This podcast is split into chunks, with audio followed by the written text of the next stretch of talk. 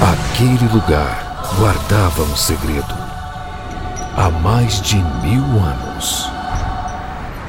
Eu ouvi falar nesse lugar que eles falam de falam de cinema o tempo todo. Mas eles descobriram e vão me matar. Nesse verão, só existe um lugar quando o assunto é cinema. Cinemacomrapadura.com.br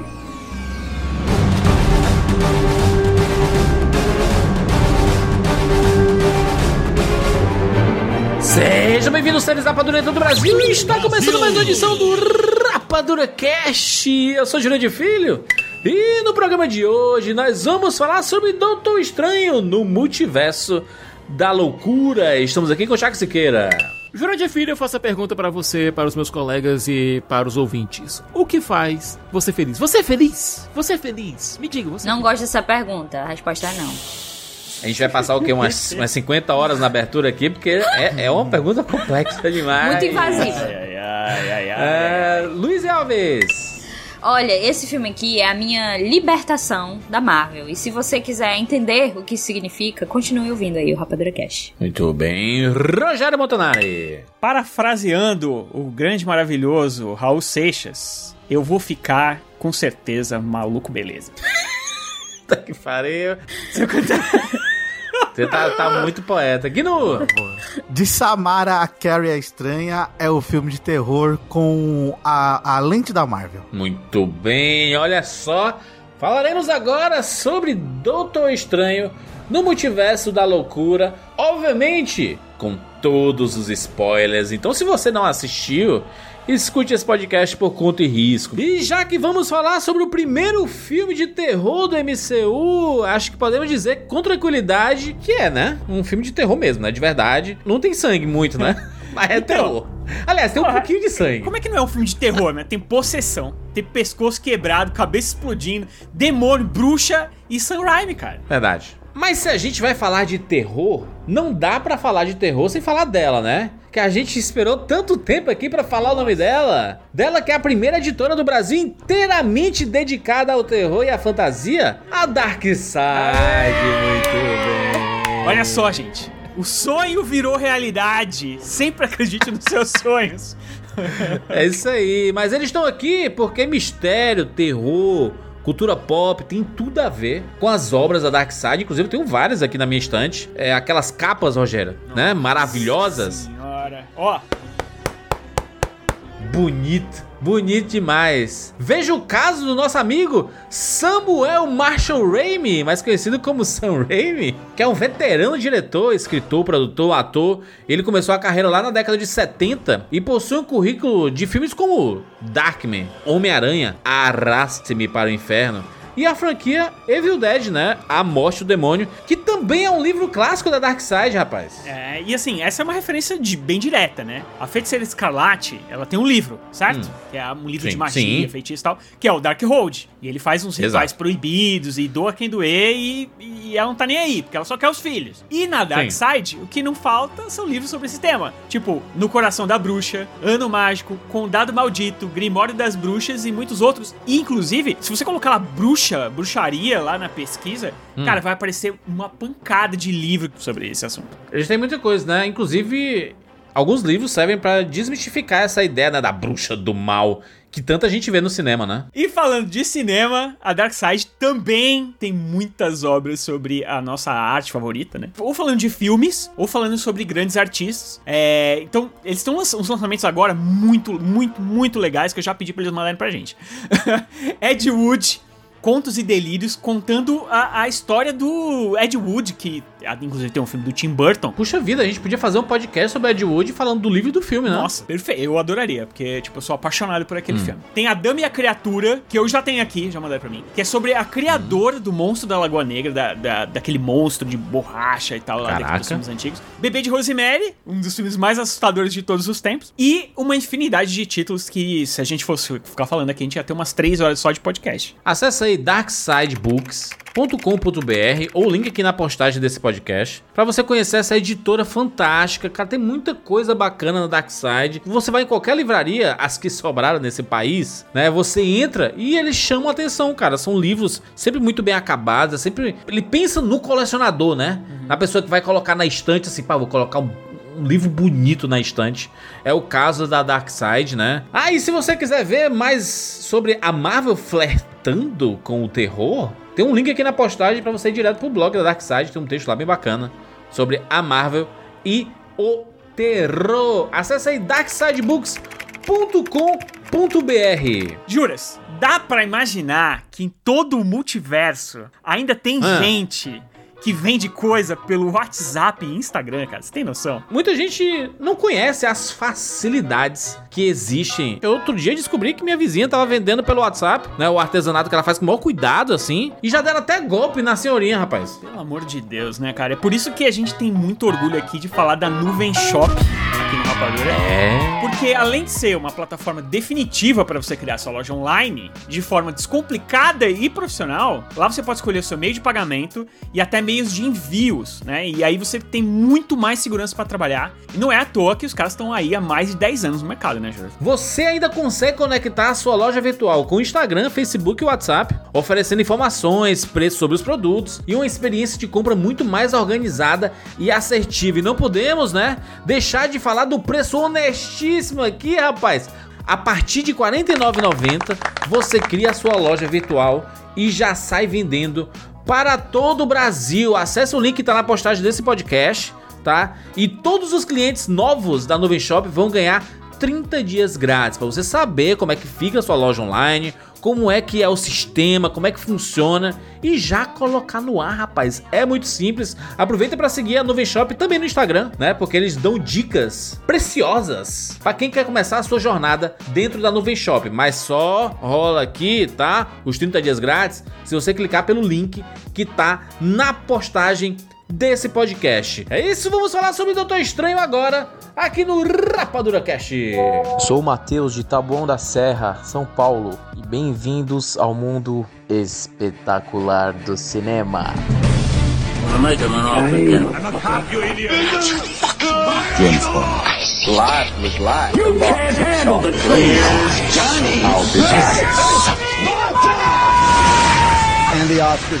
Rapadura Cast.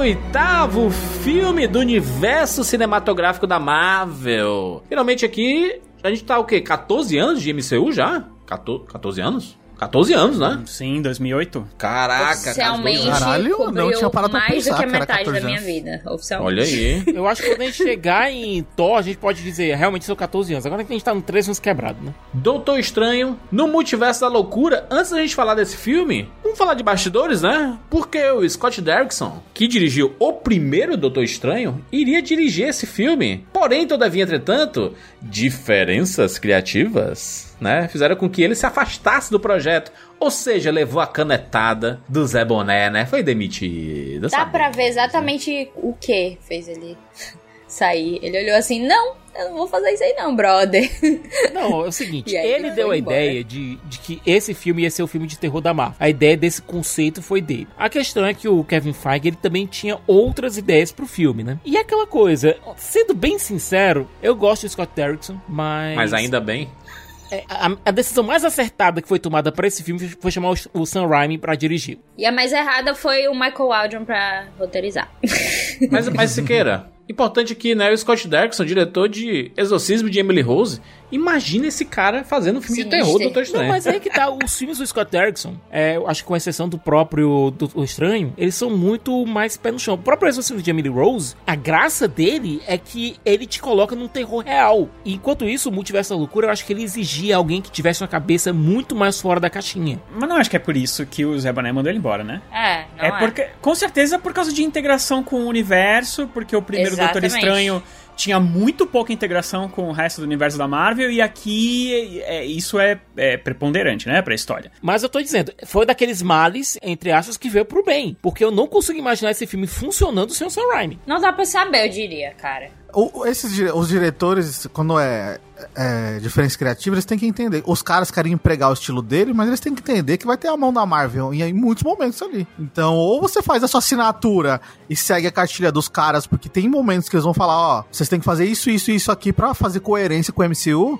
ou amigo, vai embora. O Raimi, os, o Sam Raimi é a escolha perfeita, porque ele já, ele já trabalhou com filme de, de, de, de super-herói. Mas não é por isso, é porque o Sam Raimi ele não liga mais nesse ponto da carreira. Por Ele tá causa nem disso. aí, o Raimi é. ele não vê filme da Marvel, ele não quer saber Quem do vai que ele falar tá assim, fazendo. ô, ô Rami, bota aí o, o- a galera aí, o, o, né, o Xavier, bota essa galera. Ele, quem? Xavier? Boto. Quem mais? Tu É, quer? Bota exato. Aí, o cara não, com dinheiro na mão, brother, ele tá pouco se lixando pra essas coisas. O Scott Derrickson, ele ainda tá novo na carreira, ele tá tipo, eu tenho inte- integridade, eu tenho princípios. É isso. O Sam Raimi fez o filme do Oz lá, pô. Pelo amor de Deus, lá do, do Mágico de Oz. Né? Ele Mágico e poderoso. É, ele não tá nem aí, cara. Nem ele lembra que fez. O, o- e outra coisa. Aí vamos puxar uma, uma polêmica que é lá da, da segunda cena pós-crédito, cena pós-crédito. Eita. Mas que eu acho que é muito interessante já que a gente tá falando do Sam Raimi, né? Eu também, eu tenho uma opinião aqui, obviamente que ele fez aquela cena, é uma homenagem pra Uma Noite Alucinante, né, que é o Evil Dead. Sim. É, na verdade, a morte do demônio, né? E aí, é, obviamente que ele fez é, essa homenagem, que é o negócio da mão, que se mexe. Na verdade, é a mesma coisa, aí- Rogério. O nome, é exatamente aqui, igual. Aqui no Brasil é Uma Noite Alucinante, A Morte do Demônio. Mas é que eles chamam o, Uma Noite Alucinante... É melhor, falar, o- é melhor chamar de A Morte do Demônio mesmo. É, mais Evil fácil. Dead. Evil Dead, é. Evil Dead. Ele, Evil ele é porque ele fez esse, ele fez o mesmo filme duas vezes, na verdade, né? E aí um Isso. ficou mais famoso e o outro ficou menos e tudo mais. Mas o que, o que fazia a galera, a galera ficar pirada aqui na locadora, na época do- que eu trabalhava na locadora de vídeo, era o Evil Dead o antigão. Que era Sim. aquele a morte do demônio, que tinha um Necronomicon na capa e tal, e a galera pirava. Mas, mas é, obviamente que ele fez isso como homenagem pro, pro próprio personagem dele, né? Que no final do filme ele, a mão dele para e aí ele fala acabou, acabou e tal. Porém, todavia contanto, eu tava é, pensando assim que terminou o filme que aquilo também é um recado pra quem gosta de filme de herói, tá ligado? Eita.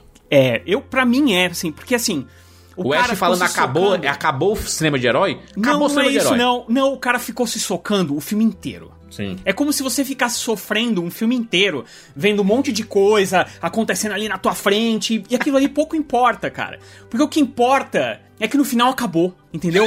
Eu, cara, eu senti muito que tinha uma ironia ali. Você sabe que eu detesto a, a, a teoria do antifilme. Ah, ele fez esse filme que era pra cutucar a Marvel e tal. Mas, cara, eu senti demais que ali tinha, além, obviamente, da homenagem pra ele mesmo, digamos assim, tinha essa, essa cutucada que era assim, ó, filme de herói é isso, cara. É você se socando durante duas horas e meia, entendeu? E aí, e aí tipo, a hora, que acabou. você vai- a hora que acabou, você fica aliviado, entendeu? Acabou. Eu senti isso na série, na série não, na cena dos Illuminati, que eu fiquei tipo assim, ah, isso aqui é uma clara piada. Tipo assim, eu fiquei Pois é. tipo, meu Deus, isso é, nossa. Aí eu não fiquei com raiva, entendeu? Eu fiquei tipo É. assim, ah, ele tá fazendo uma piada, pô. Principalmente quando aparece o John Krasinski, porque pra mim, quando aparece o John Krasinski, eu fiquei, meu, eu, eu realmente ri. Eu fiquei rindo no cinema porque, caramba, ele tá tirando onda da tirando galera onda. total. Eu também Aí fiquei com senti essa sensação. Eu fiquei assim, ó. Eu, eu, eu fiquei no cinema assim. Caraca, eu não acredito. Eu não acredito. Não, eu... eu- não acredito que fizeram isso. Eu não acredito que fizeram isso. Pegaram realmente o que a internet tava pedindo. Juras, e tava colocaram igual, aqui. e tava igual as montagens. É, Juras. igualzinho, é, até porque eu nem sei Parecia se eu tava de- foto, cara. Parecia que ele tinha filmado uns 10 anos atrás, cara. Supra-sumo do fanservice. Eu, eu nem sei, a gente vai, vai ter que ver quando sair algum é, making off, alguma Não foi um deepfake, não, aquilo ali, mano? Um aplicativo de Instagram. Eu acho que não tem nem uniforme, pra falar a real.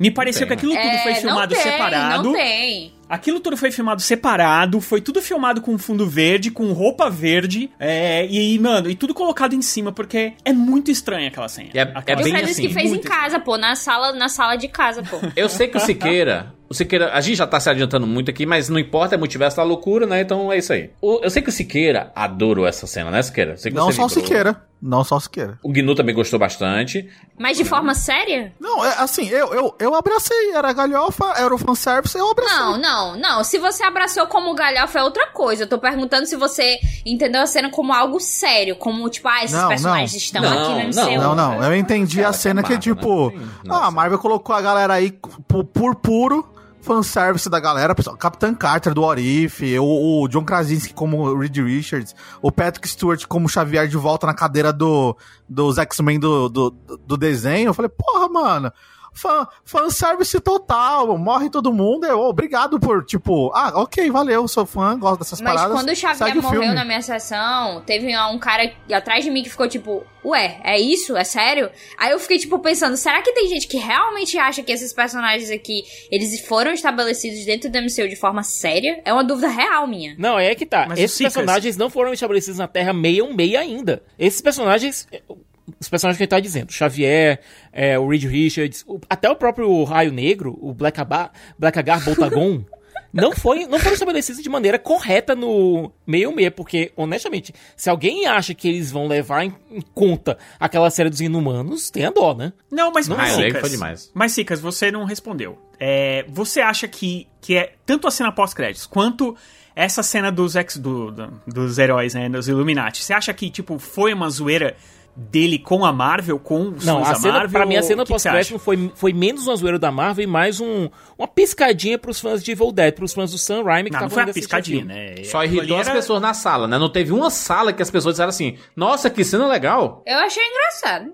Os fãs da Marvel que achavam que ia ser uma coisa mais apocalíptica, mais uma coisa mais relevante, eu acho que Eles esqueceram dos puto, né? primórdios, mas é porque eles esqueceram dos primórdios, porque em Thor 2 a gente viu a, a última cena, é só aquele cachorro da convergência perseguindo um- uma coisa aleatória. O Homem-Aranha, o Homem-Aranha não, o Homem de Ferro 3 é só o, o, o Tony Stark falando com o Bruce, então a gente já tinha cenas antes Sim. que era só lezeira. Sim, eu acho que a galera esqueceu isso, né? Acha que tudo tem que ser importante. Então, nesse caso, eu defendo a cena. É, Não, mas eu. não, mas eu, eu- não, o meu problema não é ela ser importante. Aliás, não tem nenhum problema, não. Não, o, eu, eu achei o, o teu negócio é o, é o duplo sentido, né? Tipo assim. É, É porque pra mim tem claramente um duplo sentido, cara, do, do Sam Raimi, sabe? De, e, a, e a, obviamente que a cena também que ele mata os Illuminati, ele faz com requintes de crueldade, né, cara? Faz, cara. Sim, é boa, eu gostei. Eu disso. nunca vi uma parada tão violenta ser numa censura 14 Na anos. verdade, Classifica- tudo Perdão, no não. filme é meio que feito com requintes de crueldade, né? Cara, Toda- classi se queira, classificação indicativa 14 anos. Esse filme tem muita violência. Mas não e tem tu vem, tu vem dizer que é violência camuflada? Não, é tem camuflada, sangue. não. É, né, é sim, porra. É, camuflada Camuflada? sim, pô. Assim, assim, a eu achei um pouco brutal, sinceramente. É brutal, é brutal, mas é que tá. Existem umas regras, as regras pra, pra colocar. Não mostra, né? Tem Ela é muito cortado. cretina, é tipo assim, tem que ter uma cena com sangue vermelho escorrendo, mas se for sangue escuro, não, não- tipo assim, não tem a regra dizendo que se for Verde, sangue tipo escuro sangue não pode. verde, não. é Então de eles boa. pegam e eles fazem isso. Por exemplo, a cena da explodir na cabeça não tem sangue. É porque na minha imaginação as coisas são piores. Se eu visse é uma coisa. Agora, como não. Eu acho que imaginação deixa as coisas um pouquinho negócio é que essas pior. regras foram feitas há. Essas regras foram feitas há 30 anos. Ninguém revisou nada dessas regras. É, Elas são completamente arcaicas e, vamos convenhamos, meio arbitrárias. Tipo, é, você pode falar fuck uma vez no, no filme, mas ela não pode. O fuck não pode ser relacionado ao a transar. E você só pode falar uma vez. Você tem direito a um fuck. Ah, pelo amor de Deus. né? É, e, e assim, são Fuck regras muito Ciclope literais. no- da- E, e se for parecido, tipo, Puck. Pode falar. Por isso que Battles Galácticos o pessoal falava o frack lá, sabe? Aí você pega um Raimi, por exemplo, que você. que. Cara, quando você contrata um cara desse, você não vai ter direito ao. Tipo, ele vai ter o direito ao corte final. E outra coisa, você não quer que depois ele vai lá na mídia e fala que a Marvel cortou o filme dele todo. Então eles tiveram que deixar. Só que é um cara. O Sam Raimi é um cara que é estudado nessas paradas. Ele sabe como enganar o- o- a classificação indicativa, entendeu? Então ele bota, ele bota as coisas. A, a, a Wanda, ela se arrebenta inteira no filme todo, que é uma coisa muito característica da- da- dos filmes dele. Mas o sangue dela é escurão, cara. É quase preto o sangue. É, pre- é, da dela. parece mais uma tinta nela ali, Então, né, mano? Aí Não, ele- olha, é vamos- assim que ele vai. É assim que ele vai. Parece mais que ela tá suja dos escombros do que, tipo, de machucado. Mas falando sobre o duplo sentido do Rogério, só pra não esquecer, esse lance dela matar com crueldade os personagens que são cameos, aí eu achei ainda mais explícito o quanto ele tá tirando onda da galera. Porque é tipo assim, ah, vocês queriam muito esses cameos, né? Toma. Vamos botar a Wanda pra matar todo mundo. E por causa disso, eu me diverti muito nessa cena por conta disso. Porque, tipo, brother, foda-se, sinceramente, cameos, etc. Ah, foda-se se você acha que o John Krasinski é o melhor, o Senhor Fantástico, etc. O que, enfim, não é. Todo mundo já superou isso. Mas eu gostei muito. Se torna um episódio de What If, né, Lu? Assim, se você pensar assim, é, É. é tipo... A cena- Ah, vamos matar essa galera, foda-se, né? Não É, importa. é aquela coisa, a Terra 838. Quem liga pra Terra 838, né? É justamente isso, porque eles não importam. Eu acho muito engraçado existir pessoas que de fato é, acham que esses esquemas são sérios. Ah, o X-Men foi estabelecido. De novo, né? Pela milésima vez, mas. Ah, É. o Xavier foi estabelecido, então X-Men confirmado. Tipo, é uma, é uma tiração de onda total essa cena com isso e eu gostei muito. Mas é que- claramente uma pista de que em algum multiverso existem os mutantes, né? Mas isso sabe isso por é que fato, eu não né? achei exatamente. Sim, mas eu não achei que se necessariamente fosse X-Men, porque, tipo, a gente.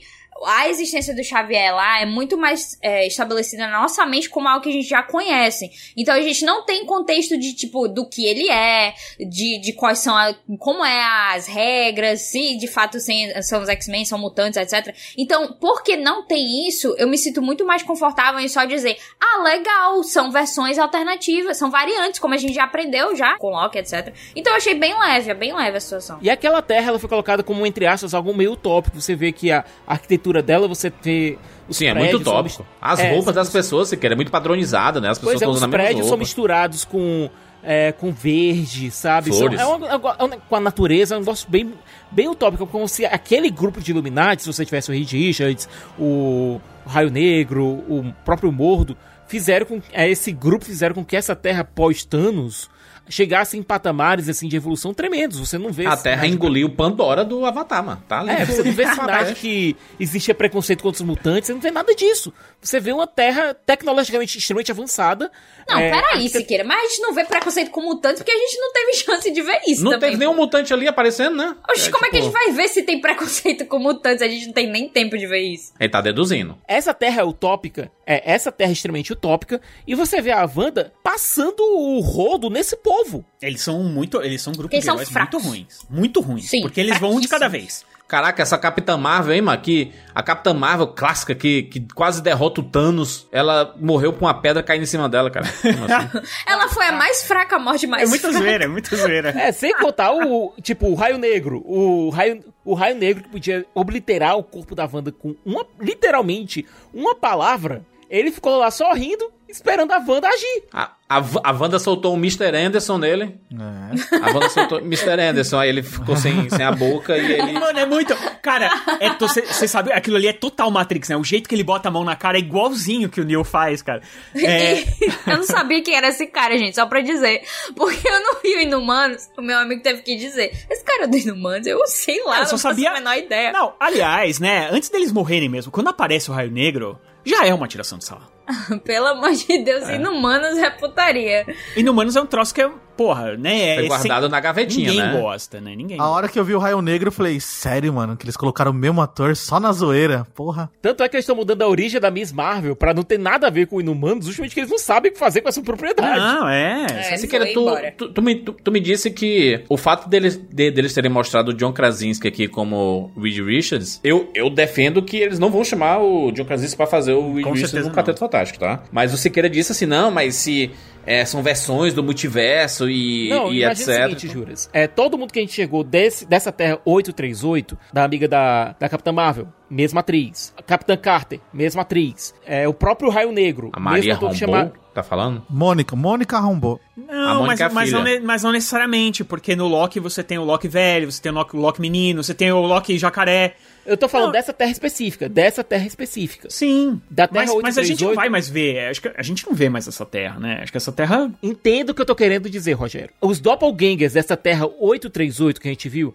a Maria Rambeau, Capitã entre Carter. aspas, o Raio Negro, o próprio Steven Strange, o Mordo, são os mesmos atores, dessa terra específica. É, mas o Xavier não vai ser o mesmo, né, nos X-Men. Mas é só logística. É só. é- ele vai contra, eles vão contratar outras pessoas pra quê? Se já existe aqueles atores, é tipo burrice. Eu já fiquei com a imagem muito pessoas. negativa do Reed Richards com o John Krasinski, porque Ele ficou muito fez isso feio. porque ficou não vai esquisito. ser ele. Vai- ele fez isso porque não vai ser ele. Me parece ele que eles é velho. Muitos outros personagens, que teve muita coisa tirada desse, de- desse filme. Provavelmente ficou muito inchado. E aí colocaram aqui o Quarteto Fantástico às pressas, tanto que ele tá muito estranho, cara. Quarteto Você vê a Fantástico, cena, não, Sim, o ele Fantástico. tá Eu descolado daquela cena ali. Discordo Tá muito bizarro. Juras. Discordo porque eu acho que faz parte do conceito de tiração de onda. Eu acho que realmente, inclusive, o Michael Aaron falou, né, desse lance do Tom Cruise, etc, que ele queria trazer o Tom Cruise, etc. É, o Tom Cruise como o Tom Cruise, Tony o Tom Stark, Cruise né? como Tony Stark também seria tiração de onda. Eu tenho Seria certeza. maravilhoso. Eu aposto 100% Não, isso aí com nisso. certeza. Então, tipo, o John Krasinski também é. Ele não vai ser o, o Senhor Fantástico. Não, Não, vai isso eu, ser. po- isso eu tenho certeza. Só o que eu acho é que a cena em si, por ela, por- eu acho que até por eles conseguirem guardar o segredo e tudo mais, que não conseguiram, né? Porque, tipo, vazou uma semana antes. É, mas assim, eu acho que eles gravaram tudo separado. É, a cena em si, ela é divertida. Não vou dizer que não, eu, eu achei super divertido é, ter tudo que Eles os são fãs muito queriam. diferentes, né? Assim, é, tudo- são muito diferentes. Não, você tem. Na mesma cena, você tem tudo que os fãs queriam, você tem o que os fãs não queriam, né? Que é o, o Adão Negro. E ainda. E aí você tem a morte deles da maneira mais Raio cretina Negro, não possível. Adão Negro, Adão Raio Negro Negro, é isso. Raio, é, Adão Negro é outro. Raio, é, Raio Negro, e assim, ainda tem. é, tipo, e aí eles são destruídos da forma mais imbecil possível. E. Mas de qualquer forma, uma coisa que eu não gostei em si é da cena. Porque eu acho que ela foi muito mal feita. É eles fizeram muito separados todo mundo. É, o John Krasinski parece que a cabeça dele tá só encaixada naquele troço. É. assim, é muito esquisito. Ah, mas é Sam Raimi. Ele faz filme B mesmo, né? Assim. É. Não, é pela, assim, se for pela, pela, pela diversão, realmente foi uma cena muito legal, foi muito sádica, né? Porque ver a Wanda destruindo todo Pô, mundo mano. ali. A, a Wanda é um personagem A extremamente referência de forte, Carrie é né? estranha ali e tudo mais, cara. Uma coisa, acho, acho que é uma que é uma coisa pra gente tentar organizar aqui as ideias, né, do, do, do papo em si. A Wanda acabou sendo confirmada como a vilã do, do filme, né? A gente assiste o filme inteiro, ela é a grande vilã. É, esse filme, ele, ele quase que pede como pré-requisito você ter assistido WandaVision, né? Pra você ter um envolvimento emocional com tudo que tá acontecendo com a personagem, especificamente. Eu pensava que não iria existir essa dependência da série. Eu pensava que o cinema iria caminhar até independente, assim. Ah, existe a série e tudo mais, é background e tal. Mas eu vi que precisa, né? Pra você ter envolvimento mesmo, entender a parada dos filhos da Wanda, né? Todo esse conceito, você teria que ter assistido WandaVision, né? Nessa questão, eu achei muito interessante da- Marvel fazer isso, fazer com que as pessoas, tipo assim, ah, você quer ter, entender melhor? Você tem que ter assistido WandaVision justamente pra mostrar que não tá distante, tá ligado? Não tá distante, tipo, a série faz, você tem que assistir pra poder fazer sentido e tal. Eu achei isso bem interessante. Corajoso deles, assim, porque a gente acabou de ver uma série, que é o Cavaleiro da Lua, que, tipo, tem zero conexão, e agora a gente tá vendo um filme que. Não, mas pô, também mano, a gente não viu nada depois de Cavaleiro da Lua. pra é, não, mas assim, o que eu quero dizer é que eles puxaram Existem da coisas série. desconexas e ex- existem coisas que conectam, né? Conectam, eles puxaram da série, eles colocaram a série como um- algo importante, que Tipo, importante. o, o que o que tá na série se espelha no MCU e talvez vice-versa, eles estão se conversando, sabe? Não tá, ah, a série tá lá e fica lá, você não precisa ver a série. Não, Sendo bom ou ruim, a conexão, né? Produções de TV e de cinema estão no mesmo patamar agora em matéria de importância cronológica. se você viu o Arif, cara, se você viu o Arif, a cena que a gente tava discutindo até agora, você vai ver com outro olhar se você for no cinema, assim, sabe? É, o, É, o- mas o, o Arif não é episódio... obrigatório, pelo amor de Deus. O Arif, o Arif não é obrigatório, porém o episódio específico do Doutor Estranho, ele é, um só lampejo interessante. da história desse filme aqui, né? É um lampejo. É, mas é, não é obrigatório. Mesmo porque, mesmo porque o Doutor Estranho doido lá, ele não é o Doutor Estranho do Arif. Não é, não, não, não, é mas pra assim. você entender quão longe o Doutor Estranho pode ir, pra você entender que aquilo não é, não foge do personagem. É mais uma versão do multiverso, entendeu? É um Doutor Estranho que tá no meio do caminho pra chegar naquilo Pra que a gente chegar viu no Arif, lá, que é, é. aquele cara... Não, e aquela coisa, esses Doutores Estranhos, o Doutor Estranho Supremo e o Sinistro, o Supremo que a gente viu lá no, no Orif e o Sinistro, eles meio que chegaram no mesmo ponto, em pontos parecidos, mas tiveram jornadas diferentes. O, Estranho Supremo, a gente viu lá em What If, ele agora ele tem uma missão, ele ficou encarregado de ficar vigiando lá aqueles dois malucos que estão naquele embate eterno. Enquanto isso, esse estranho sinistro, ele causou uma incursão no universo dele, ele se tornou o único sobrevivente naquele mundo completamente devastado e é uma corrupção que já existia nele por conta do, do Darkhold, ficou ainda pior justamente porque ele não tem mais nenhum objetivo, ele ficou lá preso sozinho sendo corrompido cada vez mais pelo Darkhold. Se tem uma, esse filme tem uma função muito séria dentro do da narrativa maior do universo Marvel, que é introduzir a questão das incursões. Se a gente está indo agora para Guerras Secretas,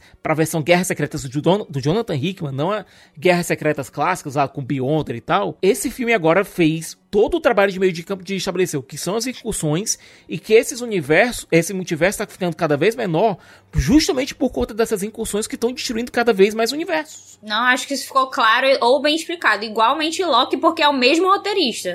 É, Lu, eu, eu- Não eu ficou concordo bom. contigo. Não, não ficou claro. Ficou claro pra quem conhece os quadrinhos, né? Entende o conceito de incursão.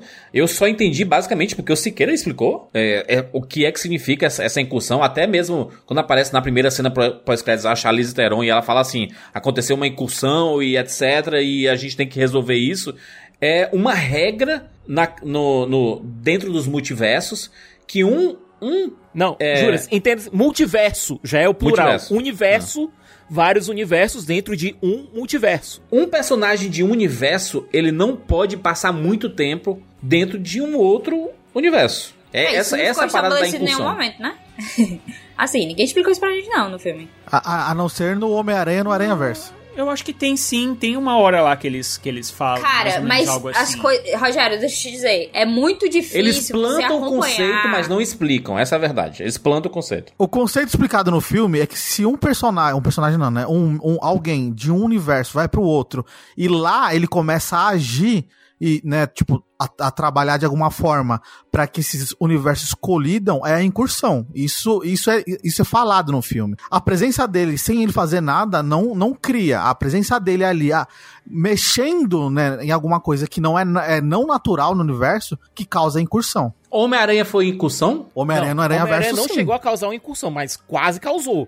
Aquilo que Isso não é bem estabelecido at all no- nesse, nesse Como, filme. Não é, que não tá, bem como é que não é uma incursão, por exemplo, se a Tia May morreu porque um personagem de outro universo Não, não. pra- pra Incursão é o evento de colisão dos dois universos. É o ev- é evento que leva à destruição do universo. É, Sim, mas- mas o que causa que essa é? incursão, o que causa essa incursão é justamente a interferência de um ser, de um elemento de um universo no outro. Mas é isso que eu tô falando. Mas, por exemplo, o, o Duende Verde vindo do outro universo, matando a Tia May no universo. No nosso universo, né? No universo da Marvel. Meio é meio. incursão, porra. Mas, Rogério, aconteceu. No final do Homem-Aranha é, sem voltar pra Explodiu casa, tudo, é. quando explode tudo, aquilo é considerado uma incursão. Os outros É universos estão vindo e estão colhendo. Não é falado. Ah, não, não, mas aí, né, isso não é estabelecido no momento. E nada acontece, e nada acontece depois do Mas aquela, filme. aquele, aquele evento cataclísmico que aparece no final do Dr. Stone tentando controlar, talvez aquilo ali seja uma, uma demonstração do que seria uma incursão, né? Não, mas Estranho ali, ele, e- o Doutor Estranho consertou aquilo. Como é que ele vai. Como é que esse mesmo Doutor Estranho aparece aqui no Multiverso da Loucura e ele não sabe o que, que tá acontecendo? Se ele consertou uma incursão. É, isso é, antes. é estranho, porque ele realmente ele conserta a incursão. ele não viu nenhum Doutor- evento o, do- o Doutor Estranho e o Homem-Aranha, primeiro de tudo, é. Não tem nada a ver com o Doutor Estranho de verdade. Eu acho que um de tudo. com certeza um não leu o roteiro do outro. Isso tenho Então, certeza. é. O, o, doutor, o, o Doutor Estranho lá no Homem-Aranha, ele não sabe o que é incursão, ele não, ele não entende, sendo que nesse filme é, é, a América Chaves pergunta se ele conhece o conceito de multiverso, ele fala, ah, a gente sabe só um pouco, que é o que ele viveu no Homem-Aranha. Ali, ele não conserta a incu- a incursão, ele só apaga a memória da galera, porque ele sabe que aquilo ali é a solução pra aqueles, aqueles personagens dos outros universos não virem pro universo dele e pronto. Tipo, nesse filme do Doutor Estranho, que eles a- apresentam esse conceito de incursão, aí você- é lógico que você faz o, né, ah, então será que lá no Homem-Aranha era aquilo? É, esse é, o, é o exercício de imaginação que a gente tá fazendo, mas como não teve, ele conseguiu meio que reverter, mesmo sem saber o que que era, não houve a colisão dos universos. Você vê que a Clea, que é a personagem a Clea, que é a personagem da Charlize Theron, ela tem muito mais expertise nesse tipo de, de situação, porque ela diz, olha, tá acontecendo a incursão, vem comigo, você vai me ajudar a consertar, porque foi você que causou esse negócio. Vem comigo. Mas é problemático porque no Homem-Aranha é, só tem a ver com o Homem-Aranha. Todas as coisas que estão acontecendo é só os vilões do Homem-Aranha, personagens do Homem-Aranha e tudo, e tudo isso. E acontece um monte de coisa. E se, e se você coloca isso como incursão, retroativamente, eu acho que é problemático. Porque nesse filme do Multiverso da Loucura, é tipo todas as versões. É todo, na verdade, é todo o universo. Não é a ver com o personagem que causou o problema. É a ver com todo o universo. Então a regra já está errada. Aquilo que o Doutor Estranho do universo 838 causou, naquele outro universo que foi, acabou sendo destruído, ele estava procurando uma solução para conseguir resolver o problema do Thanos. Ele deve ter causado alguma, alguma interferência a nível cósmico que acabou causando a incursão, a causando a colisão entre, os dois universos. Fora que a diferença de um pro outro é que no, no Doutor Estranho eles falam muito sobre o uso do Darkhold, coisa que ele não usou no Homem-Aranha, né? Então Verdade. dá muito pra Ah, você fazer aí esse, é uma muleta esse de roteiro. É. Nossa, Uma muleta. inclusive, deixa eu falar aqui, deixa eu falar aqui, porque, brother, é foda. Eu, eu me diverti no filme real, mas é porque eu parei de pensar na metade dele. Porque, tipo, se eu for pra refletir, é demais. Ah, O primeiro que o lance de WandaVision, eu me senti meio idiota ter, ter ligado por WandaVision com esse filme, porque ele só simplesmente, hahaha, isso aí, a Wanda é vilã mesmo, etc.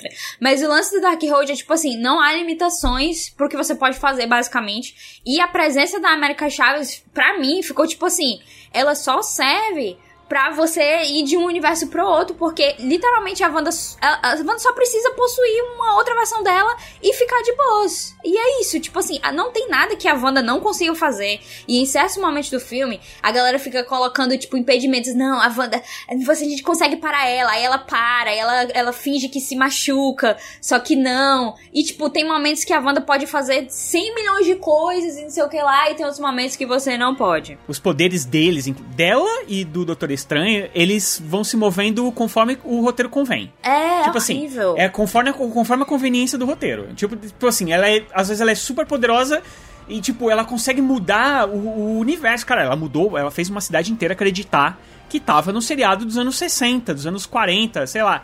E aí, de repente, ela começa a tirar raiozinho com a mão, cara. E o lance do Darkhold é muito, tipo, não tem limitação, Rogério. Eu senti isso, que, tipo assim, o Darkhold você. Ah, você vai. Eles inventaram, né, um, um termo lá de você possuir o seu corpo, que eu- e que eles ficaram falando o tempo todo. Aí eu, brother, tá bom, já entendi. Eles ficaram tentando estabelecer isso o tempo todo. E eu Mas fiquei, é que eles tipo, falam que é temporário, né? Darkhold. Se- Não, é sim, mais- mas é porque o Darkhold a gente não sabe. O, eu- o que eu senti foi assim.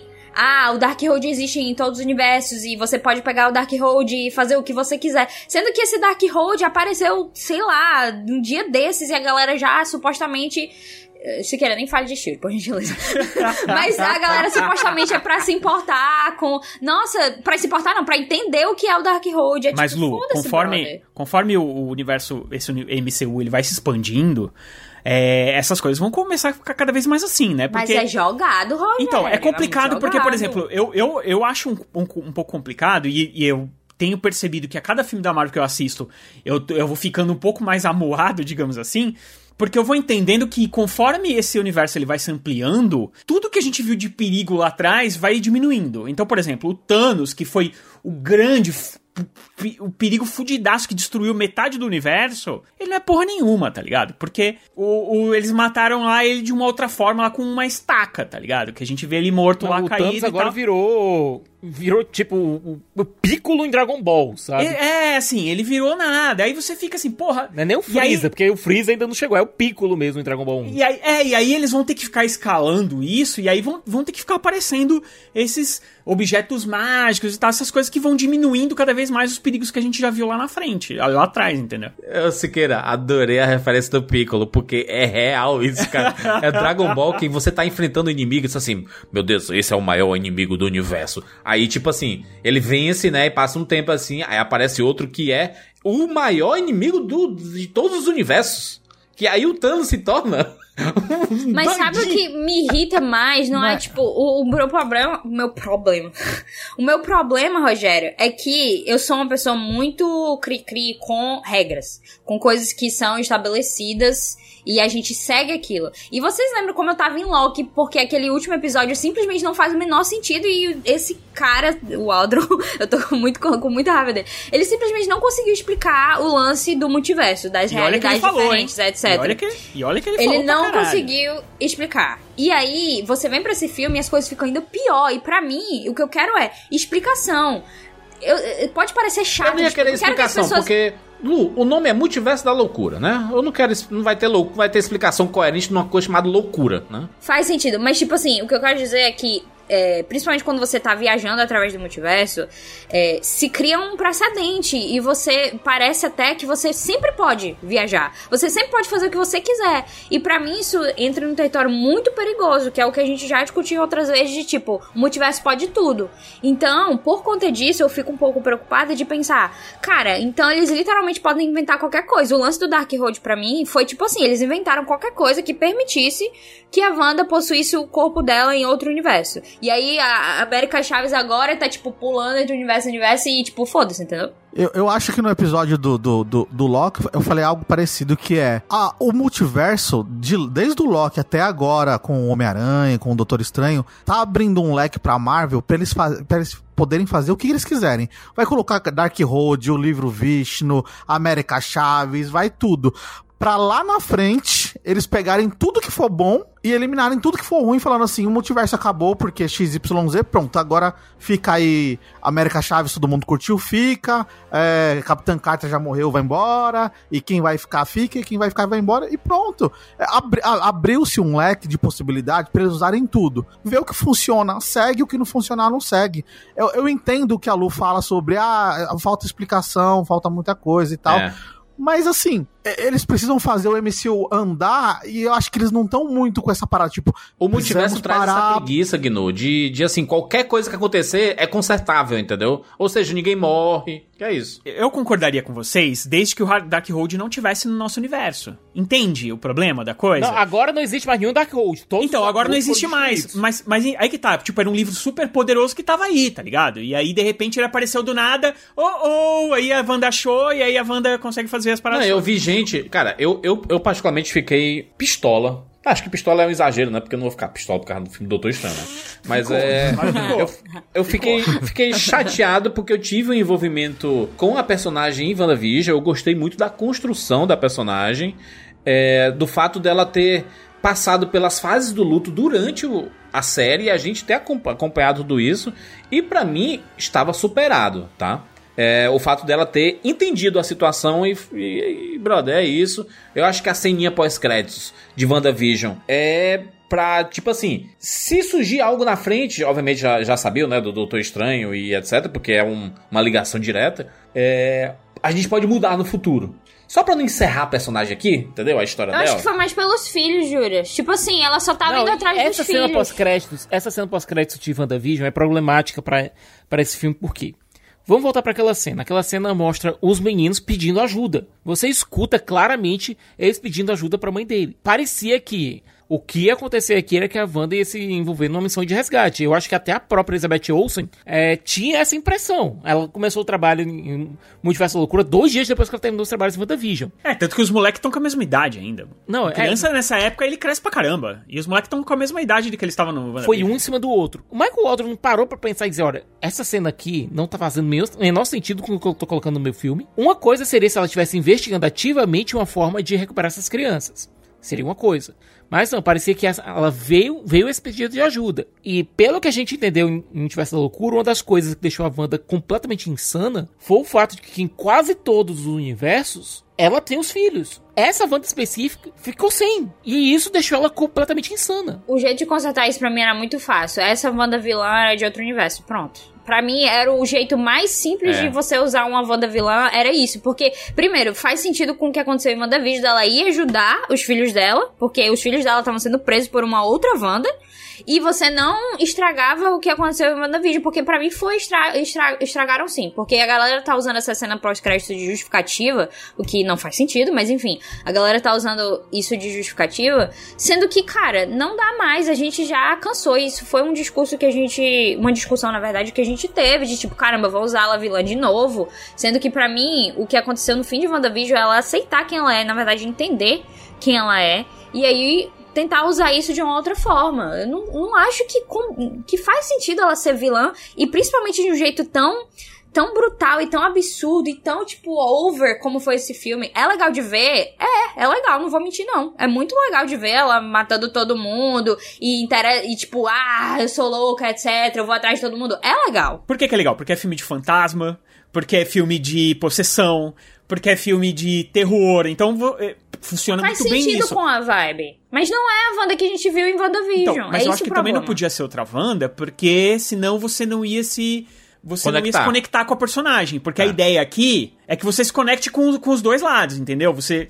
Tanto que é um. Meu, eu acho que dá, é, um, é um filme que tranquilamente poderia chamar Doutor Estranho e Wanda, né? Porque. Eles Não, WandaVision dividem a 2 tela- aqui, mano. É, eles dividem a tela, per- assim, quase que. Não, eu discordo que eu não me conectaria, Rogério, porque é por isso que existem, é, também por isso que existem mesmo atores fazendo versões diferentes e por- pelo motivo pelo qual a gente se conecta, conecta com outros Locks, por exemplo. Não, eu não acho que, que isso é, obrigatoriamente tira a gente de se conectar com a Wanda, até porque a Wanda fazendo o que ela faz, pra mim, quando chega no fim, a América Chaves diz, ah, eu vou derrotar você, eu tô tipo assim, América, eu te conheci hoje. Eu tô com a Wanda faz muito tempo. Por mim, a Wanda pode fazer o que ela quiser. Mesmo que ela esteja fazendo algo ruim, porque não faz diferença, entendeu? Luiz, eu fico pensando nessa, nessa sua versão que você colocou aí, certo? Se fosse a Wanda mostrando pra, uma, pra Wanda alternativa vilã aquilo que a América mostrou pra, no filme, de que ela tava sendo um monstro pras crianças, teria sido algo muito mais forte. Ah, sim, isso é verdade. Nossa, total. Aí teria Mas o filme bandas. precisa, ou precisa. O filme precisa mostrar que a América Chave faz alguma coisa. Só precisa da América pra ela viajar pelo multiverso. Só por isso que essa personagem tá aqui. Não existe outro A, a. América Chaves, é, eu acho a atriz bem legal, tá? É, eu gostei muito da atriz. A atriz Eu é achei também. fantástica, é muito carismática. É uma menininha carismática demais. 14 anos a menina tinha, cara. É um negócio impressionante. E é, eu acho que ela funciona bem. Mas realmente ela é... Como é que é o nome do... do, do- A personagem é uma MacGuffin, é uma personagem... É um um MacGuffin. artifi- É, um, é um, alguma coisa que os personagens estão atrás. Agora, o que, a- e, em relação ao MacGuffin, por isso que eu digo, o melhor acerto desse filme foi ter contratado Sam Raimi. O Michael Waldron, ele colocou o MacGuffin lá do livro de Vichante, certo? Que seria um livro com... Que foi esquecido. que foi completamente esquecido Eu do não nada. sabia nem pra que servir no fim. Eles chegaram lá, eu... "Oxe, Era a pra que é isso?" antítese, a antítese do, do, do Dark Road. Dark Road. Mas eles simplesmente esquecem o, esse bicho aí e é isso Não, aí. eles não esquecem. Na verdade, ela queima aí. Ele né? pega fogo, é. É, tipo assim, é como assim, vocês estão procurando isso o filme todo e no fim, o- no fim tá aqui do seu lado a solução, que é, é a menina, entendeu? Só que, Fraco. só que pff, fraco, Fraco, assim, fraquíssimo. fraco, é fraco. pega o mesmo esqueleto do filme, certo? Só que substitui a Wanda do universo meio e meia possuindo outra Wanda e coloca que outra Wanda que perdeu os filhos, que tá, que tá buscando uma forma de recuperar essas crianças, tivesse possuído a Wanda do meio e meia, que é muito mais poderosa. Nossa Senhora.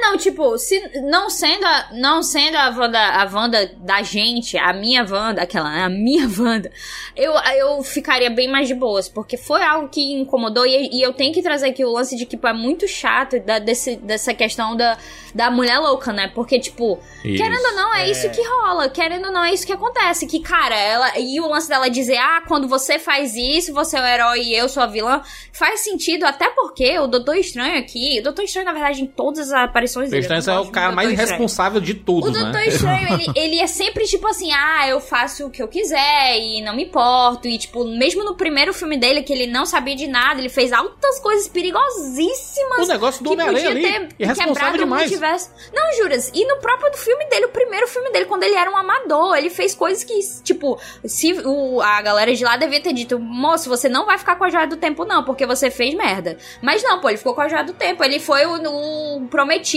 escolhido e etc. E aí, você traz isso e o lance da Wanda, sim, ela está fazendo altas coisas que ela não deveria fazer. Mas quando o Doutor Estranho chega lá pra ela, ele, ele tá tendo uma motivação egoísta também. Porque ele chega lá, ah, Westview, foda-se, brother. Eu não ligo, não. Sendo que ele deveria ligar. ele deveria fazer alguma coisa pra parar a Wanda naquele momento de Westview. E ele não fez merda nenhuma. Então, tipo, a Wanda aqui, não, você não pode. Você não pode fazer isso aqui, não. Vamos, vamos, você tá louca. Basicamente é isso. A mensagem que, que, que foi passada pelo filme de novo, novamente é isso, de que a Wanda é descontrole, não tem controle. E é de novo, e é de novo o todo, seguinte, pô. eles têm uma fala que é um discurso, que ela pega e fala assim, ó, você pode fazer tudo, e quando eu faço, o que eu faço tá errado. Aí você tem esse discurso. Só que o filme todo, é, ele desfaz esse discurso. Porque é isso, ela realmente. Ah, é a mãe que faz qualquer coisa pelo- pelos filhos, que é, é o clichê da mãe, da mulher, que fica louca para salvar os seus filhos. Mas no filme todo a gente vê o Doutor Estranho, outros Doutor Estranhos fazendo coisas erradíssimas. Então, tipo assim. Mas eu acho que ele é bem aquele Doutor. Estranho do. no- Não, mas tipo, Rogério, aquele Doutor Estranho, aquele Doutor Estranho, o, no- o do nosso mundo, ele é o certo. Não, ele é a pessoa mais certa de todo mundo. O Xavier confiou nele. Então, pelo amor de Deus, ele nunca errou na vida. Isso a gente. É foda, não, tem, tem dois problemas aí seríssimos. Que é um é desse do Xavier, né? O Xavier, em uma. Exatamente em uma fala, ele fala, não, porque não sei o quê, porque você destrói o universo e tal. Aí, dois diálogos depois, ele fala, não, dê pra ele o livro, deixa que ele, que ele resolve, tá ligado? Vamos, É o temos que dar um voto de confiança. e os deuses do Egito lá, rapaz. É, mano, a é, mesma- é. Esse é uma idiotice, e a outra idiotice é o Mago Supremo, o Ong. Ele é o cara super fudido da vida e tal, não sei o quê. Aí a Wanda chega pra ele e fala assim: tá bom, cadê? Você queimou o Dark Road aí, me dá um cara novo. Não, jamais te contarei, porque você vai destruir universos. Aí ela pega meia dúzia de carinha lá, faz um. Aí ele, peraí, eu já vou te contar tudo já. Aí ele, mano, ele bota os universos em perigo. Não, depois dela matar uns 50 de uma vez, né? É, não, e ela pega seis carinha lá e faz um. Tipo. Ah, ela- mas é, é, é- é- é- São as falhas do roteiro, né? A- a- a- o- é o roteiro, o roteiro raso, o roteiro raso, é isso. É que o Wong é bom. Se fosse o Doutor Estranho, o Mago Supremo, a Wanda ia, ia, ia falar assim: eu vou matar esses caras aqui. Ele fala assim: vai, mata aí, mano. Tô nem aí. mano. Não é, porque a gente viu que o Doutor Estranho, o primeiro Doutor Estranho que aparece, ele faria isso. A gente vê que ele ia matar a América Chaves por conta disso. E estão colocando esse Doutor Estranho, estão colocando esse Doutor Estranho como o cara que faria todas as coisas certas no universo. Que ele vai proteger a América, que ele é o cara que vai fazer as coisas certas. E sendo que ele já fez um monte de merda. Ele só faz merda, o Doutor Estranho. Se redimiu, gente. Eu não consigo ver assim, porque acho que. Se assim, o filme- redimiu? Não, porque eu acho que no filme inteiro ele é bem julgado e ele, cara, é uma coisa que fica batendo na tecla. O filme bate na Só- tecla você só faz todo. merda Cara, você é o problema, você é o cara que ferra tudo e tal. É. E aí, tanto que no final, o próprio é, Wong chega pra ele e fala assim: tira os poderes da América Chave, pega pra você. E, e- porque ele é o bonzinho, mas aí os naquele momento ele já não é mais. é no multiverso não é aquele. O meu ponto é o que esse Doutor Estranho aqui já fez no nosso universo e do nada, e- nesse filme, ele tá tendo todas as atitudes corretas. Porque se a gente for pra, pra pra o. Não, mas aí, brother, se for por isso também, a Wanda também fez um monte de merda e a galera sempre vê ela como alguém errado. Por exemplo, a galera, ah, o discurso, né, que tá rolando depois desse filme, com gente reclamando que, ah, não, na verdade tá certo o que fizeram com a Wanda, é que ela está sendo punida aqui. Sendo que em nenhum momento ela está sendo punida pelo que ela fez antes desse filme. Ninguém tá punindo ela porque ela fez em Westview. E isso é um problema. Porque a gente comentou isso antes, de quando acontece a situação em WandaVision, que devia ter, sim, uma consequência pro que a Wanda Exato. fez, baseado em Westview. Mas o Doutor Estranho fala, eu não estou aqui por Westview. Ou seja, ele está cagando pro que ela fez antes. O único, a única coisa que ele quer com ela é justamente em relação à América Chaves, que por algum motivo, ele quer salvar ela aqui. Sendo que, tipo, em outros momentos a gente não viu esse interesse todo do Doutor Estranho. É, o, o que eu vi muita gente defendendo a Wanda, especificamente, é que falava assim, não, ela só fez isso tudo porque ela tava sendo controlada pelo Dark Road. Gente, em Westview ela não tava sendo controlada e ela torturou uma cidade inteira, né? Então, em Westview, ela meio que ela, ela disse que fez aquilo ali por acidente. Ela tava tão presa na situação quanto aquelas, aquelas pessoas. Ela foi, só foi descobrindo o que estava acontecendo aos poucos. A Wanda sempre, sempre ficou flertando com a vilania desde a introdução dela no MCU, né? ela É, então, no Westview, o Westview fica claro que ela fez por acidente, mas tem que lembrar que a Agatha Harkness lá manipulou ela de dado momento pra frente ali também. Então, Não, a manipulação né? da Agatha não, foi direta. Foi só um dando empurrãozinho. caô. Ah, não, sim. Eu queria Não, defender um pouco, eu queria defender um pouco o arco da Wanda que vocês estão falando, mas é um pouco a visão, acho que o Siqueira, né, vai, vai conseguir entender a linha do raciocínio, porque é a visão de quem leu o quadrinho. Ah, aí não. Porque o não, mas é, é só pra ter o, essa, essa outra visão. Não, não, deixa a visão. É, mas eu acho que a gente tem que tratar com que as informações que a gente tem dos filmes, não dos quadrinhos. Não, não, tudo bem. Eu só quero fazer um paralelo. Eu só quero fazer um paralelo. Não dá só- esconder os envolvimentos diversos que tem com É, a personagem. Então, por favor, Eu só, Vindu. eu só quero fazer o paralelo, porque nos quadrinhos a Wanda, ela começa vilã, como no MCU, se torna uma heroína e por causa de um trauma, que é a perda dos filhos, vem a, a, a saga da, da Dinastia M, onde ela colapsa todo o universo e tem todo um outro, um outro lance que acontece. Eu consigo ver a Marvel seguindo quase o mesmo caminho. dela ser a vilã, virar heroína, aí ela teve esse trauma muito, né, grande de ter perdido visão, de ter perdido os filhos que ela mesma criou, mas criou uma conexão muito forte com eles nesse universo, e aí, e por isso, né, e aí conta ali a cena pós-crédito do, do WandaVision, por isso que ela ficou obcecada em querer desvendar o Darkhold e querer os filhos dela de alguma maneira. Mas eu acho que é uma visão de quem tem um quadrinho, mas eu consigo ver muito esse, esse movimento da Marvel fazer isso. Com o arco inteiro da Wanda é coerente, porque sim. ela sim, ela sempre flertou com a vilania mesmo. Então se ela te, ela, ela tava triste, né? Ela tava, é, sei lá, amargurada, ela tava em luto com a perda dos filhos e etc. Por mais que sejam filhos inventados, naquela realidade nossa, né? É um, são filhos inventados. Em outros multiversos, não, né? E, inclusive, eu gostei bastante do conceito é, que foi colocado nesse filme, aliás, tem vários conceitos interessantes pro futuro do MCU, é o fato de se você sonhar com uma versão sua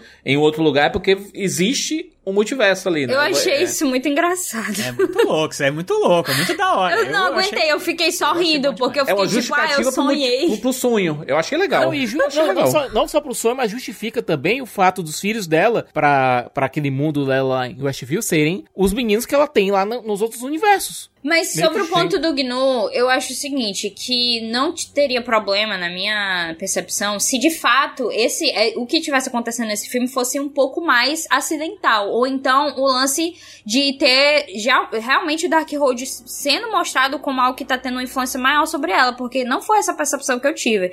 A percepção que eu tive é que ela ativamente está cometendo atrocidades sem se importar com nada para ter os filhos dela. E eu não acho que no momento que o WandaVision terminou, esse seria o lugar onde ela está. E eu acho que esse, esse vazio que a gente tem entre WandaVision e Doutor Estranho, não dá pra gente só supor que o Darkhold tomou conta dela. A gente. Eu, eu, eu, pra mim, eu queria ver esse processo justamente dela se tornar uma pessoa. Eh, se tornar vilã. Porque no início. A primeira cena dela, na verdade, quando ela se mostra, né? De verdade, quando ela mostra o que ela tá fazendo.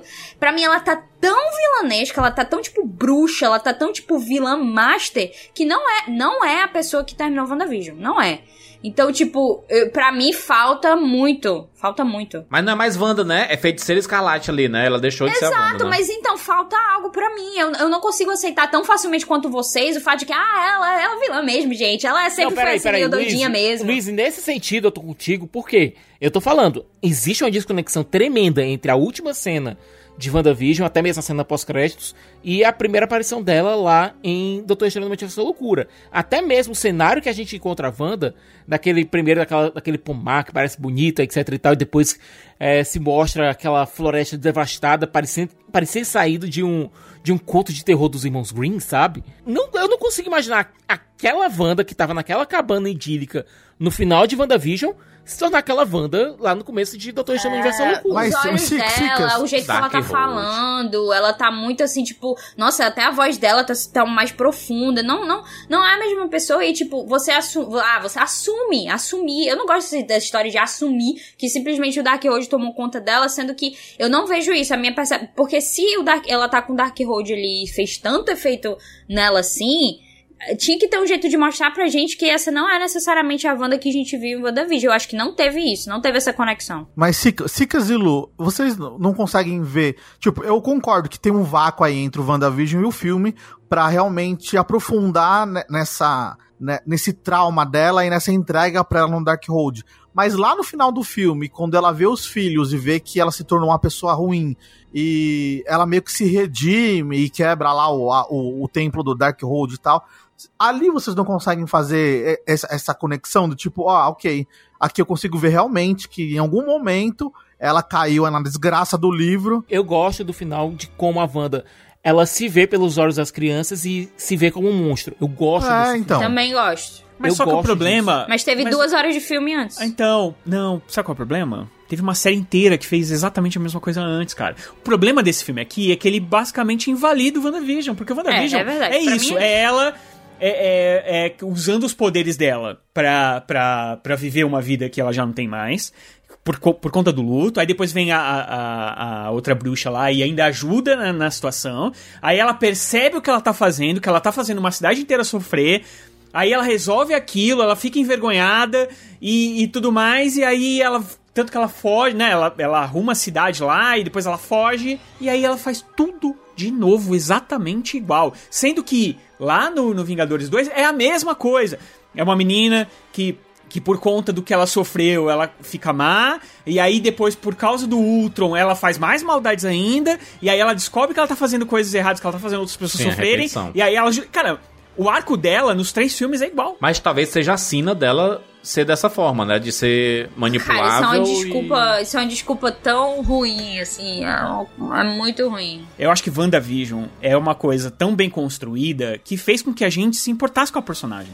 Então a Foi. gente não queria ver isso mais de novo, sabe? A gente queria ver aquela personagem Se não tivesse. WandaVision, se não tivesse WandaVision e esse filme acontecesse, eu ia estar, caramba, Wanda vilã. Eu ficaria, caramba, Wanda vilã, show, massa, vai lá, Wanda. Mas WandaVision existiu. Então, pra mim, eu não consigo. Tipo assim, eu falei, tem dois jeitos de ver esse filme. Eu me diverti nele, sim. Só que se eu parar pra refletir sobre isso, eu me sinto idiota por ter ligado É por porque WandaVision, entendeu? ativou o modo é, Daenerys, né? Que é a galera não sabendo lidar com uma personagem extremamente poderosa. Mas juro aí- porque foi mal feito. Com é Daenerys também. Daenerys, Fênix Negra, é, e a, a a própria Wanda aqui são personagens que elas são tão poderosas, tão poderosas que É, assim, lembra cara ela tá citou duas personagens da Marvel, então existe um certo problema recorrente aí. É que eu acho que, na verdade, a real é que o grande problema... Assim, por isso que a gente fala, o filme realmente ele tem muitas coisas divertidas, e principalmente por causa do Sanheim, é, do diretor e tal, mas... É, quando vai pro roteiro, ele é realmente é muito complicado nessa situação que a Marvel tá agora, porque eu- um- com certeza, quando o cara tá escrevendo um roteiro, ele não lê o outro, ele tem alguma ideia do que é o outro, alguém fala pra ele, ó, a gente tá fazendo uma série aqui, ele deve receber algum tipo de resumo, porque às vezes nem tá pronto ainda, né? Porque, como o Sicas falou, tipo, foi gravado dois dias depois, então... É, às vezes o cara não teve acesso ao, ao roteiro completo de WandaVision, e aí ele teve um, um- um, é, acesso a uma sinopse, e aí ele, ó, Pô, mas o Kevin Feige tem, né, mano? mas o Kevin Feige não, mas o Kevin Kevin Feige não deve comandar os roteiros, é por isso que ele tem roteiristas, cara, sabe? E aí o problema é esse, porque a, a coisa ela fica ficou repetitiva. Realmente se não tivesse WandaVision, faria muito mais sentido pra essa personagem. Agora, o que eu- acontece eu com quero, ela, entendeu? Eu quero puxar esse lance da Daenerys porque eu acho sempre muito baixo a galera dizer, ah, vocês nunca perceberam que a Daenerys sempre foi assim. Sendo que a última temporada claramente não fez isso bem. É tipo, é tipo É. é, pular vários passos pra uma conclusão. É tipo, Isso. ah, ela sempre foi louca. O que não é um fato. E tipo, a galera, pelo menos Mas ela eu, tinha como tem- lampejos, né? Não, mas Juras, deixa eu lampejos. falar. O lance disso é que a galera gosta de justificar, tipo, ah, sim, você sempre gostou de uma Ah. mulher louca, ou sempre, você sempre gostou de uma mulher que matava Uhum. pessoas. E não justifica isso, porque foi mais feito com a Daenerys da mesma forma. Foi uma virada repentina, sim, a nível narrativo. Não é que ela, nossa, É. era um anjo, uma pessoa super bondosa. Foi mal não. feito. É porque foi mal feito, da mesma forma que com a Wanda. Foi mal feito, sim. Então, e como o Rogério bem, bem apontou, achei realmente que foi isso. Foi uma repetição, novamente, de algo que a gente já viu várias vezes. E quando a gente tem WandaVision como exemplo, WandaVision é tão acima a- em termos de do arco que deu pra um personagem que a gente não se importava tanto assim, que quando você chega aqui, você diminui o nível de novo pra essa, personagem. Eu acho problemático, porque a Marvel não sabe lidar com personagens femininos, assim. Isso é um problema, na verdade, que várias pessoas de Hollywood, vários estúdios, etc. Mas, tipo, é muito pai, eu, eu diria, a gente sair, por exemplo, de- de um lance é, que a gente discute no Cavaleiro da Lua e voltar aqui de novo, com o fato de, de novamente ter um problema com a representação de uma mulher aqui, porque eu de fato acho problemático. E mesmo achando divertido o lance da questão do terror, que, que a gente já falou aqui, porque o Sanheim brilha bastante e isso é de fato legal de ver, eu acho que invalida muito, muito desenvolvimento. Eu acho que tem sim uma, um que é um pouco. Não sei se misógino, é porque misógino talvez seja forte demais, mas acaba sendo um pouquinho isso mesmo. Acaba sendo um pouquinho de tipo, ela é uma mulher louca e o Doutor Estranho vai tomar conta disso. E quando a gente vai pra um discurso de a gente vê, ah, ela merece isso, ela merece não sei o que lá, ela merece ser punida. A gente não vê o mesmo tipo de discurso quando o Doutor Estranho faz merda em Homem-Aranha, entendeu? Ou então quando ele faz merda em qualquer outro momento. Então eu acho que esse filme escancara isso, na verdade. Ele mostra muito claramente de que eles não sabem lidar com o personagem. A gente viu algumas entrevistas do Kevin Feige que ele tá fazendo cambalhota pra justificar algumas coisas de- do Doutor Estranho no, É, mano. Que no. Homem-Aranha. Ele tá fazendo literalmente cambalhota, sabe? É, não, literalmente não, né? Porque falta- Mas que Mas é ele tá- quase, é quase, porque meu, ele, tá, inventando forçando, umas tipo, coisas assim. Não, foi por conta do feitiço, foi, foi por conta da morte do aquele que permanece e tal, que Ah, o me feitiço poupe, der- brother. É. Isso aí. E, e tudo tem a ver com esse Michael Adler, eu tô falando. Não, eu, eu pensava que ia ter o Loki nesse, no filme e que ia ter alguma coisa do. Eu acho que ia ter, sabia, Július? Porque eles refilmaram tanta coisa. Não, que eu acho segundo que foi o próprio por Sam. Raimi, o filme... Talvez o Kang filme- ia, ia ser um, uma, ia ter uma participação e aí não teve mais. O Loki não foi confirmado, cara, que ele ia estar O, tá no Loki, o filme. Loki ia. O, o Tom Hiddleston, é, perguntaram pra ele se ele vai estar no, no Thor agora, e ele falou, eu não sei. Porque, cara, a coisa tá tão assim. Eu gravei, mas não ele sei. tá, então, ele tá gravando tantas coisas, eu acho que ele tava pra, pra esse filme, ele... Ele porque, grava assim, num vácuo. Eles foram. Eu acho que o próprio WandaVision.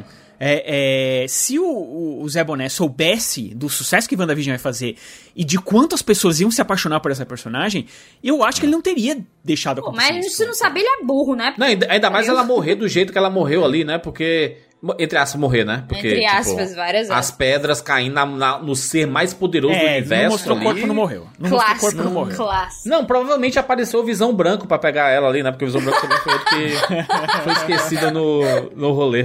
Não, É, mas não tem- tinha, tem um- pelo cara, amor de Deus. Deixa eu, falar, deixa, deixa deixa eu falar uma coisa aqui. É porque dá, dá a impressão que o filme é um lixo também, né? Não, vamos falar as Mas, cara, vai. o Sam Raimi aqui... O, o, o Sam Raimi é um cara muito foda, porque foi ele que, basicamente, junto com os X-Men ali, trouxeram esse universo de super-heróis blockbuster, grande pra gente, né? Ali no, no começo dos anos 2000, Sam Raimi, diretor dos três primeiros Homem-Aranha. Ele, ele tem, tem, tem, tem muitas qualidades no Sam Raimi aqui e é massa a gente ver isso em tela. Essa parada do terror, a gente viu realmente a Wanda sendo um slasher, cara, ela caçando e a câmera acompanhando e ela mancando o pé e o caraca, Jason, é Halloween, sabe? Eu, eu, eu fiquei realmente tem, cara, isso daqui, isso daqui certeza vai virar uma casa de terror lá no, no parque da Disney, é, de ter essas situações, cara. O Doutor Estranho usando o Da- o Dark Road pra ressuscitar um corpo morto do Doutor Estranho e ele usando as almas do- dos bichos lá penado Cara, é, pra, pra- pra virar uma capa e ele voar. demais. Que coisa foda, pelo amor de Eu não quero nem saber. É, Eu não, o Wong lá vendo, eu não quero nem saber. Cara, é uma mistura que o Sam Raimi faz com terror, terror pesado, com humor.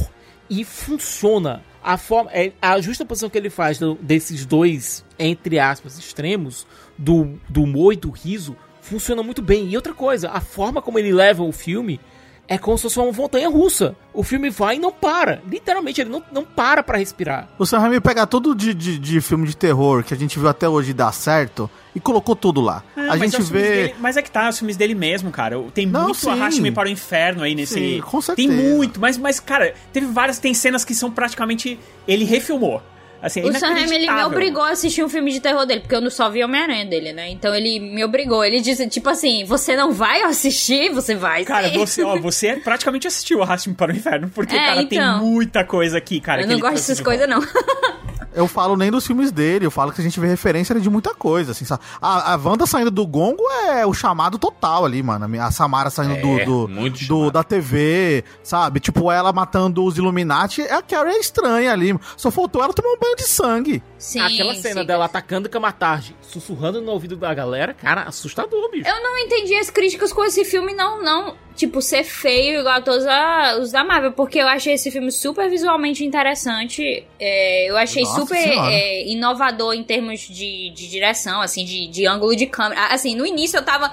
No início eu tava realmente, eu fiquei um pouco é, achando estranho, eu admito, porque não tava sendo muito convencional. Eu fiquei, eita, aí eu senti o estranhamento, mas com o longo, ao decorrer do filme, eu fiquei, caramba, isso é bem legal, isso é bem interessante. É bem interessante. Eu achei visualmente bem legal. Eu não acho que esse é um filme que seja igual aos outros da Marvel, como a- algumas pessoas estão falando, Eu, não. eu acho que o Sam Raimi assina muito mais nesse filme do que ele assinou nos Homem-Aranha. Ah, O estilo É, dele, né? o eu estilo acho. dele. certeza. terceiro, né? Eu, eu acho também, o, o- tem muito Darkman aqui, tem muito Evil Dead, Evil Dead tem muita A Noite Alucinante, tem muita Arraste para o Inferno. Tem, tem umas coisas que a gente vê, que a gente viu em Homem-Aranha, que tem aqui, tipo, a hora que a América Chaves está sendo. Tá, tá presa com aquele bicho lá no começo. Cara, é muita cara do. Da, do Octopus ali, sabe? É, segurando a- a- o Homem-Aranha ou a própria Tia May e tudo. Essa, é, é, talvez essa pra mim, assim, de efeito, não sei se é porque eu estranhei, eu também estranhei essas- essa primeira cena, mas não que eu achei, eu achei ela muito foda, porque o filme já começa na pegada, né? Tipo, já daquele monstro de fogo Caramba, que vem. aquele negócio de olho, do olho caindo, eu achei, caramba, Não, e aí, deu- aí depois vem... Vocês vêm dizer que aquilo não é violento, gente? É arrancando o olho. mas, é, mas é que tá, é alienígena, então pode. Entendeu? É aquela coisa, o Sam Raimi, ele, ele, ele pegou A todas classificação a- indicativa, todos os é. loopholes, todos os, todas as brechas que teve pra conseguir manter o filme PG-13, Ele ele, utilizou. é, é. E outra coisa, o filme começa literalmente com um Doutor Estranho, um Doutor Estranho morrendo. É massa, É, adoro. mano, Podia morrer mais, Doutor Estranho. ele, foi, ele foi empalado, gente. É o Doutor nem- Estranho nem- cabelo coque samurai. Não, primeiro que você tem ali, você tem um Doutor Estranho que já é um pouco diferente, você não sabe direito o que tá acontecendo, e aí ele de repente se vira pra América Chaves e tipo, meu, vou te matar porque é o seguinte. Uma ceninha você- bem mal feita, né? Essa ceninha é toda mal feitinha, né? Não, não, eu gosto. Não, eu- essa, cena, essa cena eu gosto. O CGI que eu não gosto é o do bicho do zoião lá. Eu acho que aquela cena. Ele tá sendo muito jogado no carro, assim. Eu gosto do que deveria ser o Shumagorato, que é, que é o Shumagorato, só, só que não chamam de Shumagorato, por algum Não, motivo. tem outro nome. Não, o monstro em si é legal, mas o tem vários momentos que o. É, próprio o Doutor CG Estranho- de, de O Doutor gente, Estranho né? tá bem bonecão, assim. Eles vão voar, vocês claramente tá sendo puxado por uma corda, assim, sabe? Você tá... Mas Então, foi tem só umas essa coisas- cena também que eu achei ruim. Não achei Porque eu acho que também, O não. depois- voo dele, o voo dele não é um voo tipo Superman, sabe? Ele, ele tem, Não ele é. tá sendo levantado pela capa. É o manto da, da levitação que tá levantando ele, não é? Não, mas foi quando o povo pegou, pe- pega as pessoas que fica feio. Quando ele, quando ele segura a pessoa, fica boneco. É, eu assisti duas vezes assim, né? aí na segunda vez eu tava prestando bem atenção. Você vê que é bonecão do tipo Matrix Resu- é, Evolution. Não, Evolution não, o 2. É, é Reloaded, sabe? É bem aquele, aquele New lá, durão, assim, de CGI. Você vê que não, não tiveram tanto tempo, assim, pra conseguir... É porque é, eles estavam preocupados com o fim, porque o Mas fim é eu tá. achei excelente. É, exatamente, porque como ele é um cara muito bom de filmar esses é, coisas mais à noite, assim, tudo que vem depois é muito bem feito, cara. Muito bem feito. Uma cena que eu não gostei, aí é um problema meu, não é um problema dele, é a batalha das notas musicais. Ah, eu achei bem massa aquilo Ah, eu ali, achei mano. Achei bem bacana. criativo. Eu achei bem massa.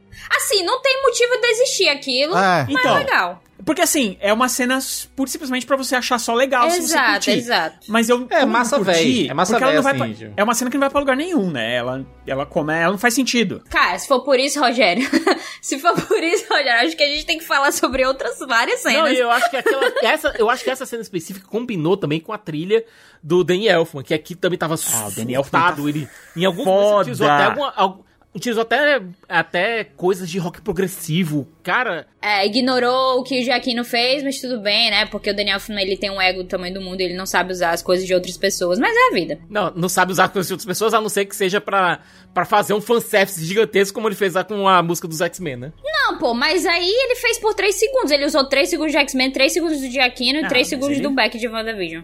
Foi Mas ele 3 põe, segundos ué. só. Porque ele consegue, ele consegue fazer uma trilha estriônica sem roubar o filme. É alto Sabe? demais. Rouba, assim, em alguns momentos Ah, é eu- muito cara, alto. eu não acho que ele toma o filme nenhuma, nenhuma vez, cara. Eu Tem certos momentos que é muito alto. A parte do rock, eu, eu concordo. Devia ser só, só essa vibe. Mas é porque tem uma vibe muito de tipo. de horns, assim, de instrumentos de sopro, muito alto no início do filme. No fim, na metade É o que eu tô dizendo. Da metade pro fim, o filme fica, tipo assim, super divertido. Ele fica, tipo assim, meu Deus, que é igual o Sicas falou: montanha russa, nunca mais vamos parar, uhul. E eu acho massa. Mas no início eu acho que ele tá muito chamativo. Lu, a trilha, quando ele chama, quando ele pega os demônios lá e forma a capa. Puta Então, que porque, pariu! porque ele fez algo novo, realmente fez algo que, por exemplo, o Daniel Elfman, vocês viram ele se apresentando no Coachella? Ele tava, tipo, super rock and roll, vibes, etc, e eu acho isso massa. Bem, bem interessante pro filme, devia É que o Daniel Elfman é assim, inclusive. Oingo Bongo, né? O- o- Caraca, eu falei até errado. Oingo Bongo. É, É, não, essa a parte, é- essa parte é excelente. Essa parte do fim, eu real, eu acho muito legal, muito divertido. Mas eu não vejo como um filme da Marvel. Tipo assim, eu não consigo colocar esse filme no MCU, dentro do MCU. Se você disser pra, ah, coloca aí no ranking, não vou conseguir.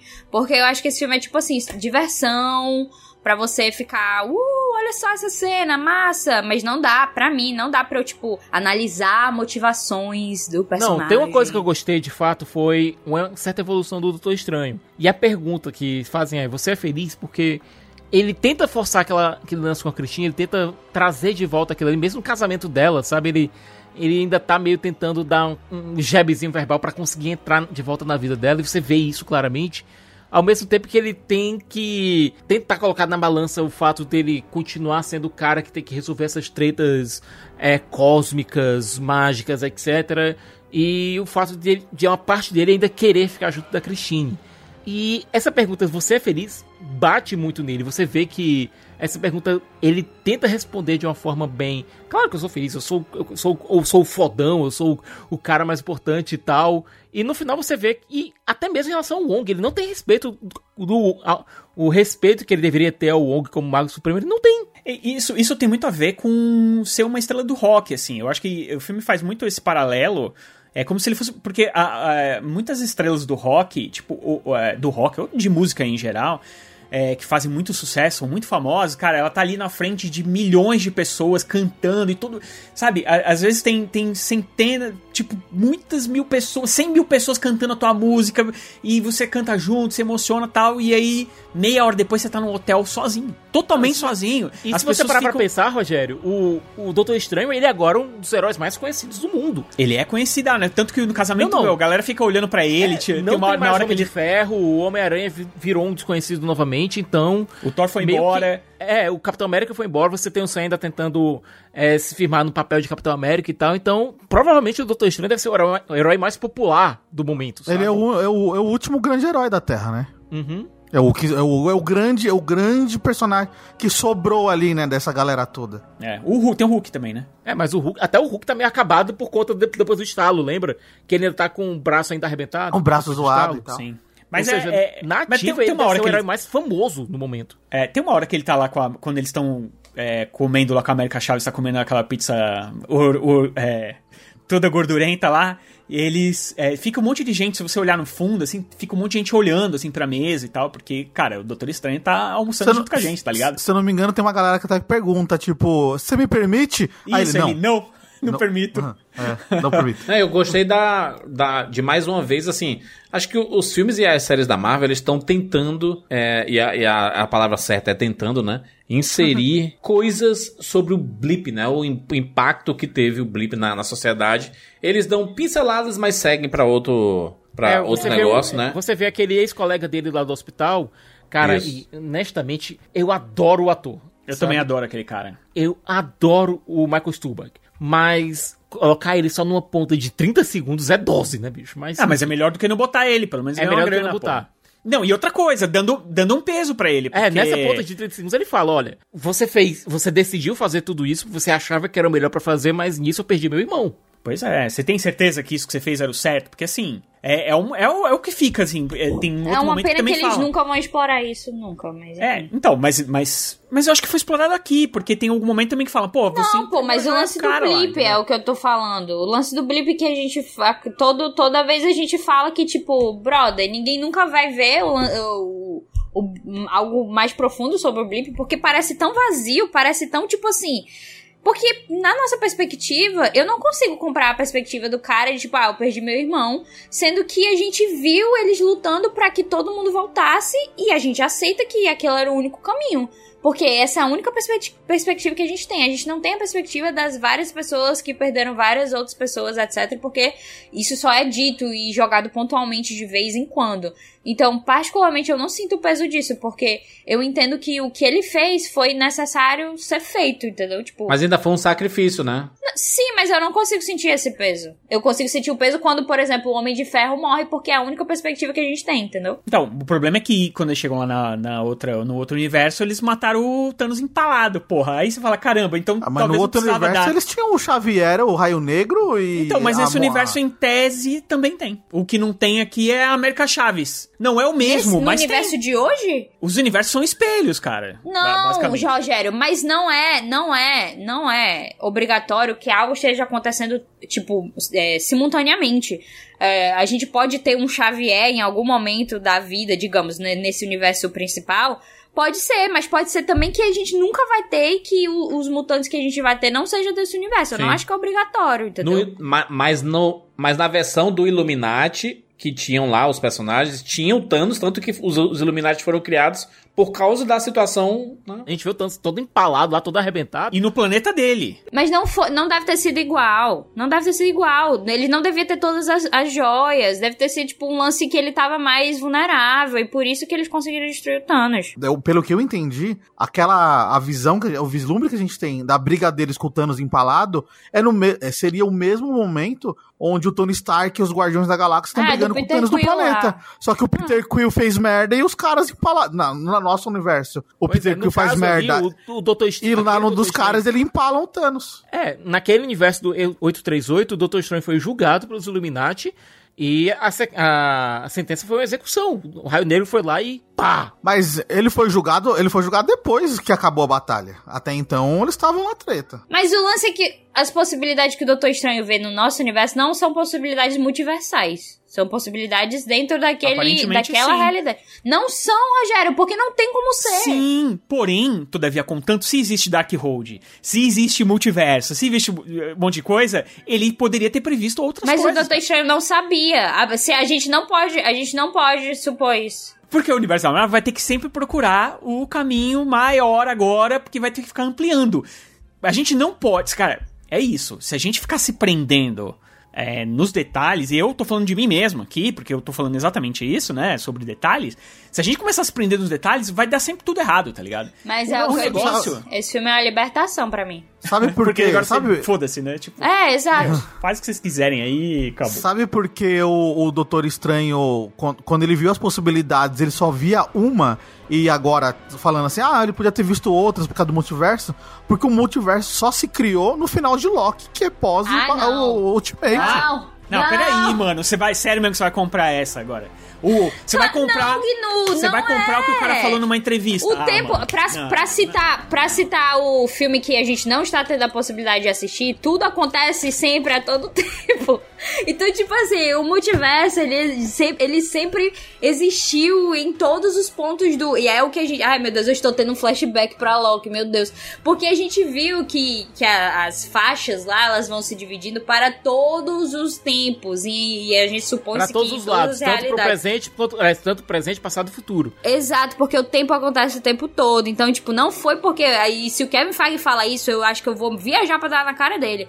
Porque o multiverso não foi criado ali. Não foi criado ali. O multiverso sempre existiu. Eu compro, eu compro que o Doutor Estranho não viu nada porque o multiverso foi criado pós-Loki. Não é porque ele não sabia como ver. Não tem como ele ver. Se, se ele não sabia porque nem o que era o multiverso no, no direito, a gente tem que entender que a- as regras do Doutor Estranho são tão flutuantes que no, no fim do primeiro filme ele não, não sabia quase nada. E quando ele aparece em Thor Ragnarok, ele já tá fazendo altas coisas. A gente não pode usar o Doutor Estranho como base pra nada aqui. E outra Até coisa, não tem um como ser de depois tempo, do Thor, porque o Thor não tem tempo. O O Thor? Thor tá no. O, o Thor não, o Loki. O Loki tá num, num ambiente onde o tempo não existe. Tudo acontece o tempo todo. Tudo acontece. Exatamente. Então, então aconteceu no passado, no presente e no futuro. Não tem essa E a de de anciã, Loki. usando a- o argumento, a anciã já fala no multiverso lá e Doutor Estranho. O multiverso já existe há sempre, pô. Não Isso que eu tô falando. Cara, se ele conseguiu fazer o Peter Parker, é, ele só ele mudou o universo, tipo, um universo inteiro. Por- aliás, ele fez o universo colidirem só pro Peter Parker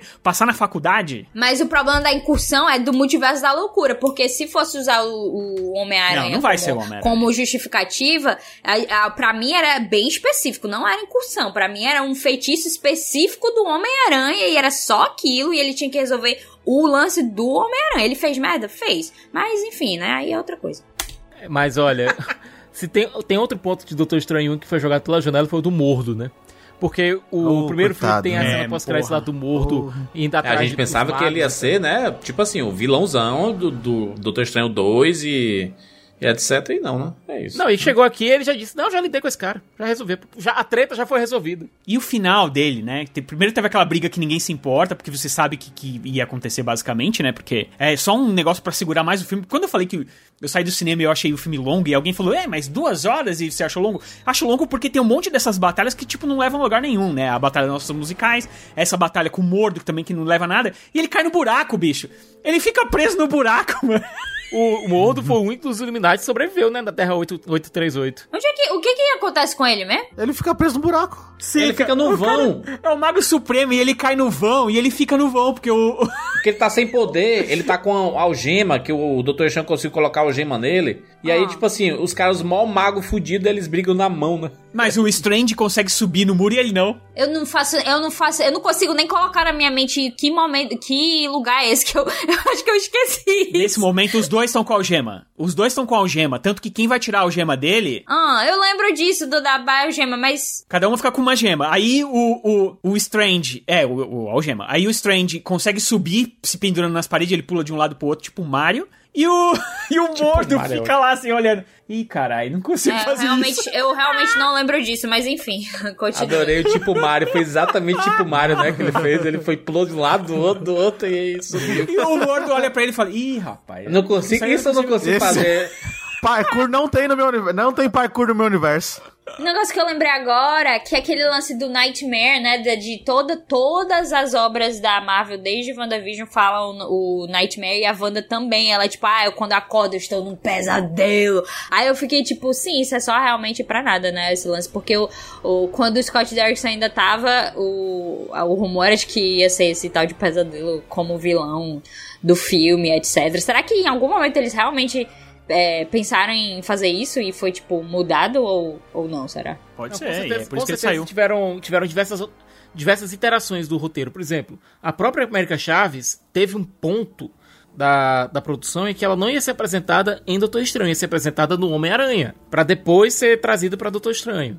E essas coisas vão mudando. Tanto é que a gente tem algumas artes de, de produção que mostram é, a América Chaves interagindo com a galera do Homem-Aranha. Faria muito mais sentido, inclusive. É, né? fazer, uma, ah, fazer a introdução da América Chaves do Homem-Aranha talvez fizesse mais sentido por conta da idade dos personagens.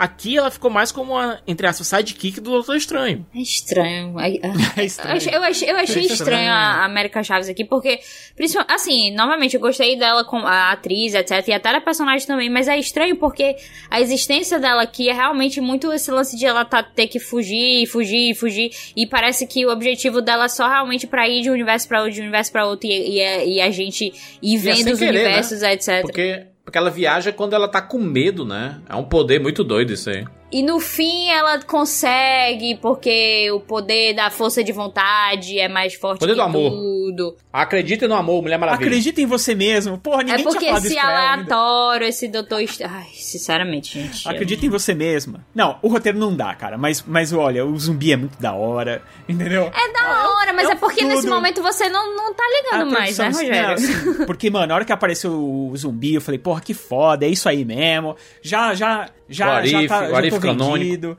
Já tô Não, vendido olha, aí. é um, filme, é um filme divertidíssimo. é um filme que Ah, você embarca... divertidíssimo também. É não, divertidíssimo, assim, eu achei é divertidíssimo. divertido, quando, você- divertido. quando você embarca na loucura, o negócio funciona. Sam Raimi é um diretor maravilhoso, eu tava com saudades dele. Eu tava com saudades do Sam Raimi trabalhando, assim, fazendo filme realmente pra, pra gente se divertir de maneira louca, sabe? E esse, esse filme, no, no final das contas, é isso. Agora, é um filmaço do Sam Raimi e é um filme, se você colocar como um filme do, do MCU, é um filme medíocre do MCU. Eu acredito que é um filme equilibrado. Ele peca no roteiro e é maravilhoso no- na plástica. Então, Medíocre. equilibrado. e tu compararia esse filme com o quê? Se tu fosse colocar no MCU? Eu não consigo, particularmente, eu não consigo colocar esse filme no MCU. Mas, Siqueira, tu colocaria em que nível? A nível de MCU? Eu colocaria Porque um eu pouco, particularmente não consigo. em Ah. nível de MCU, um pouco abaixo do primeiro Doutor Estranho. É, eu concordo. Comparando com, com, o Doutor, com o Doutor Estranho nível de MCU, o Doutor Estranho é melhor, de fato. Porque esse filme perde as estribeiras. como um todo, eu acho que ele é superior porque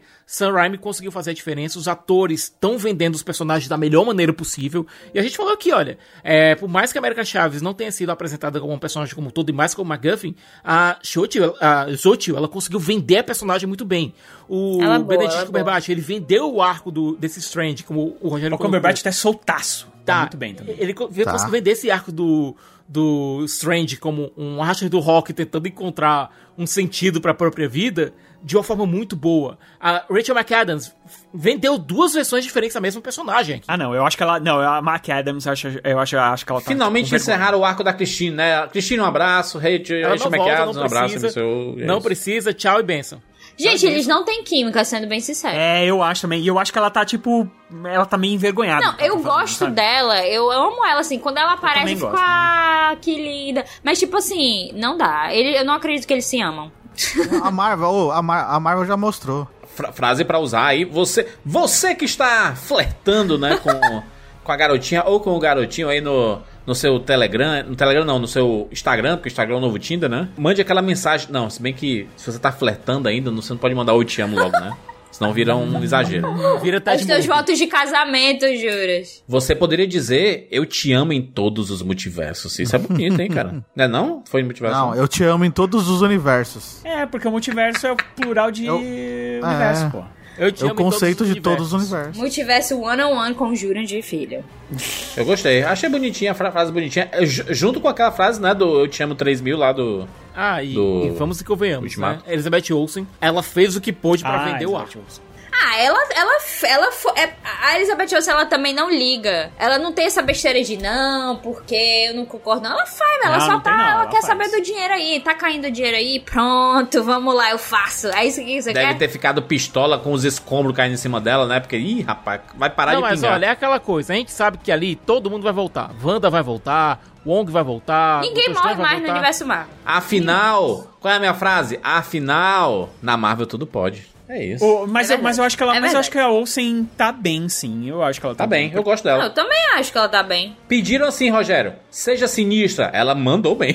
Então, caralho. eu acho que você consegue perceber bem quando ela é Wanda, quando ela é Verdade. a feiticeira Sim. escalate, sabe? Eu acho que ela. Quando, quando, é, quando, quando tem um conflito lá da, da feiticeira com a Wanda, daquele universo É lá, naquela foda, dos é pivetinhos, foda é muito bom, cara. Eu gosto Muito demais. bom. Eu, eu acho que Ah, tá os bem. pivetinhos, eu gosto dos pivetinhos também. Saudades Boa atriz, né, cara? Elizabeth Olsen aí, putz grila, parabéns aí. Você sabe que os pivetinhos, demais. quando a gente vê eles agora, eles vão estar tudo esticado. Não, mas a ideia, eu acho que a ideia é justamente esses pivetes estarem esticados, porque eles vão ter que parecer jovens vingadores. Né? Ah, se forem usar eles, né?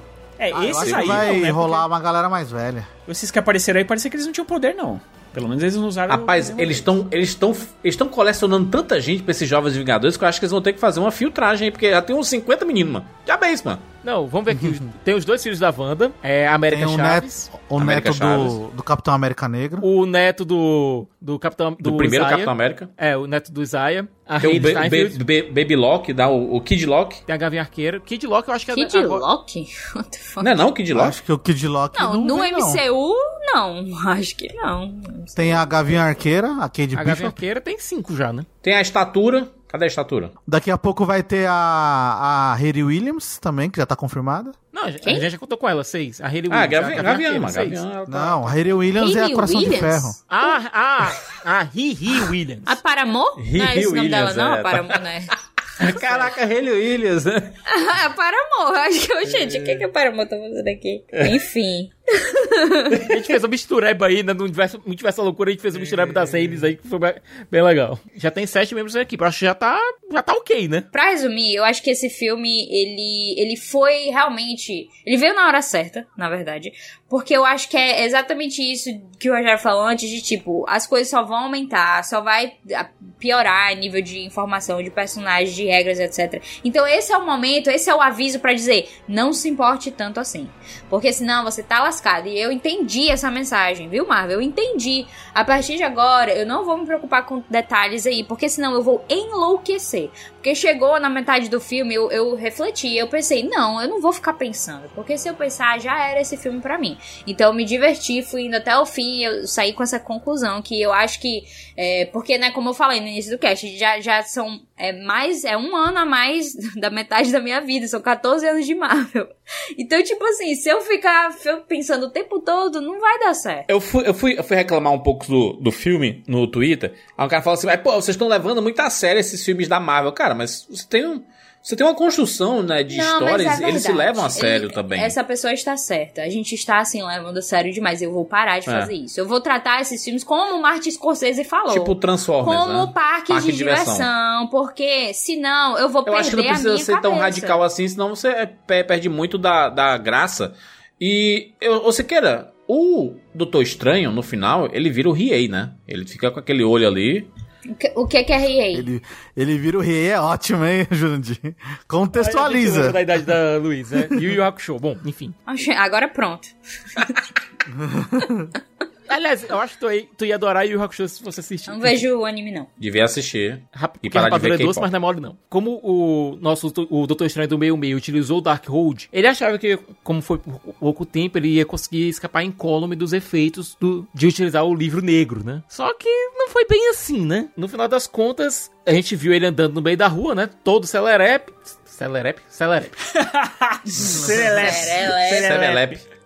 E do nada veio o terceiro olho surgindo na testa dele que nem tinha no Doutor Estranho daquele universo destruído. Doutor Estranho é vilão, então. Todo mundo tem que ir contra ele também, senão não vai ser justo. Não necessariamente. Quando você chega na cena pós-créditos, a gente vê que ele conseguiu meio que controlar esse terceiro olho. Ah, porque claro, porque o Doutor Estranho pode tudo. O Doutor Estranho, ele é o maioral. Mas sabe o que eu achei engraçado da, da primeira cena pós-crédito? É que, cara, é exata, é quase a mesma tomada. Que é ele andando na rua de dia, Nova York, não sei o quê. A primeira, ele aparece o olho, e né, e aí ele se cai no chão com dor de cabeça e tal, de repente aparece o olho. Aí vem os créditos, e aí vem outra cena. De novo, ele tá andando em Nova York de dia, aí eu pensei. Só É que um- passou a dor de cabeça, mas. Então, só que é por um outro ângulo. Aí eu pensei, cara, será que é tipo alguém tava olhando ele? Ou é outro universo? E aí vai acontecer. Mas aí não tem nada a ver. Essa desculpa aí de que a Marvel não tem, não tem dinheiro pra pagar cachê, meu irmão, a Charlize Theron, né? Putz grila, ah, mas hein? é porque Caramba, agora... do nada Charlize Theron, real. Mas que não é cachê, né? Ela vai ser, em tese, ela vai ser uma heroína num, num filme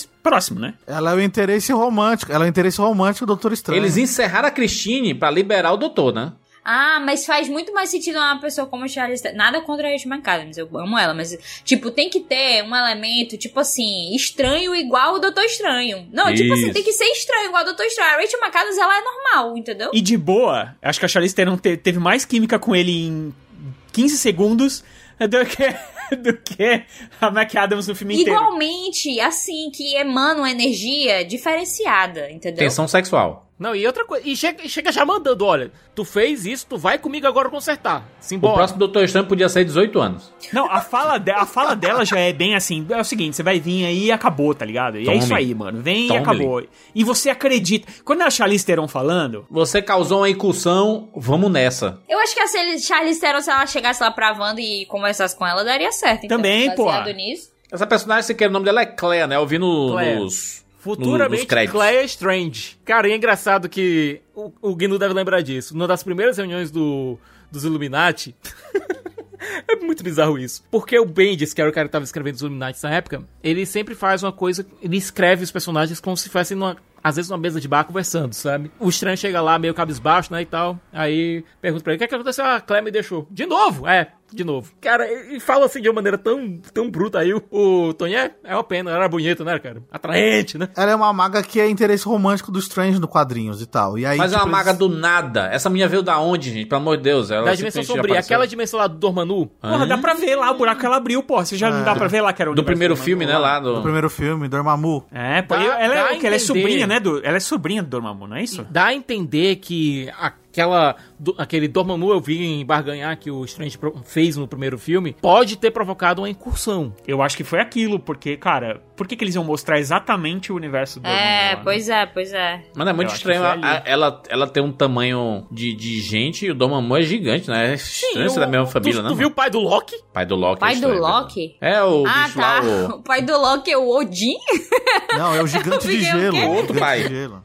O outro pai, entendi, entendi, entendi. Pai é que cria, sabe? Pai é que cria. O pai do. O pai do Peter Quill é um planeta, bicho. Você tá. Realmente... Porra, mano, você tá me zoando. Realmente, eu fui vencido. Vamos pras notas de 0 a 10 para Doutor Estranho. No Multiverso da Loucura, eu vou dar minha, minha nota logo aqui. É, eu cheguei para esse podcast com uma, no- uma nota 7. Eu esperava que com a discussão a minha nota fosse baixar. Inclusive, cada vez que eu pensava mais no filme, eu ficava um pouco mais chateado, mas eu consegui reverter um pouco essa situação.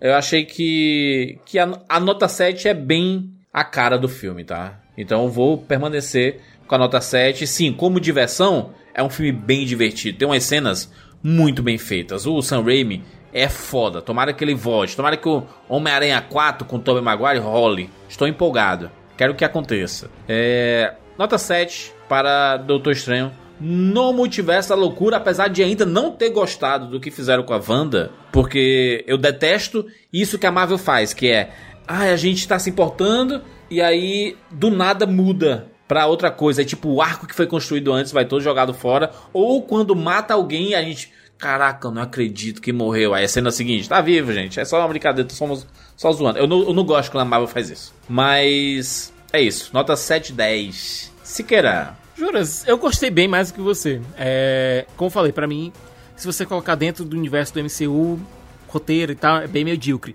No entanto, pra mim, um diretor bom consegue pegar um roteiro mais ou menos e fazer um negócio completamente surtado, maluco. Cara, esse é o primeiro filme do Sam Raimi que a gente vê, de fato, eu nem conto aquele, aquele Oz mágico poderoso lá, porque aquele ali foi obra, obra do Zemo, só pode.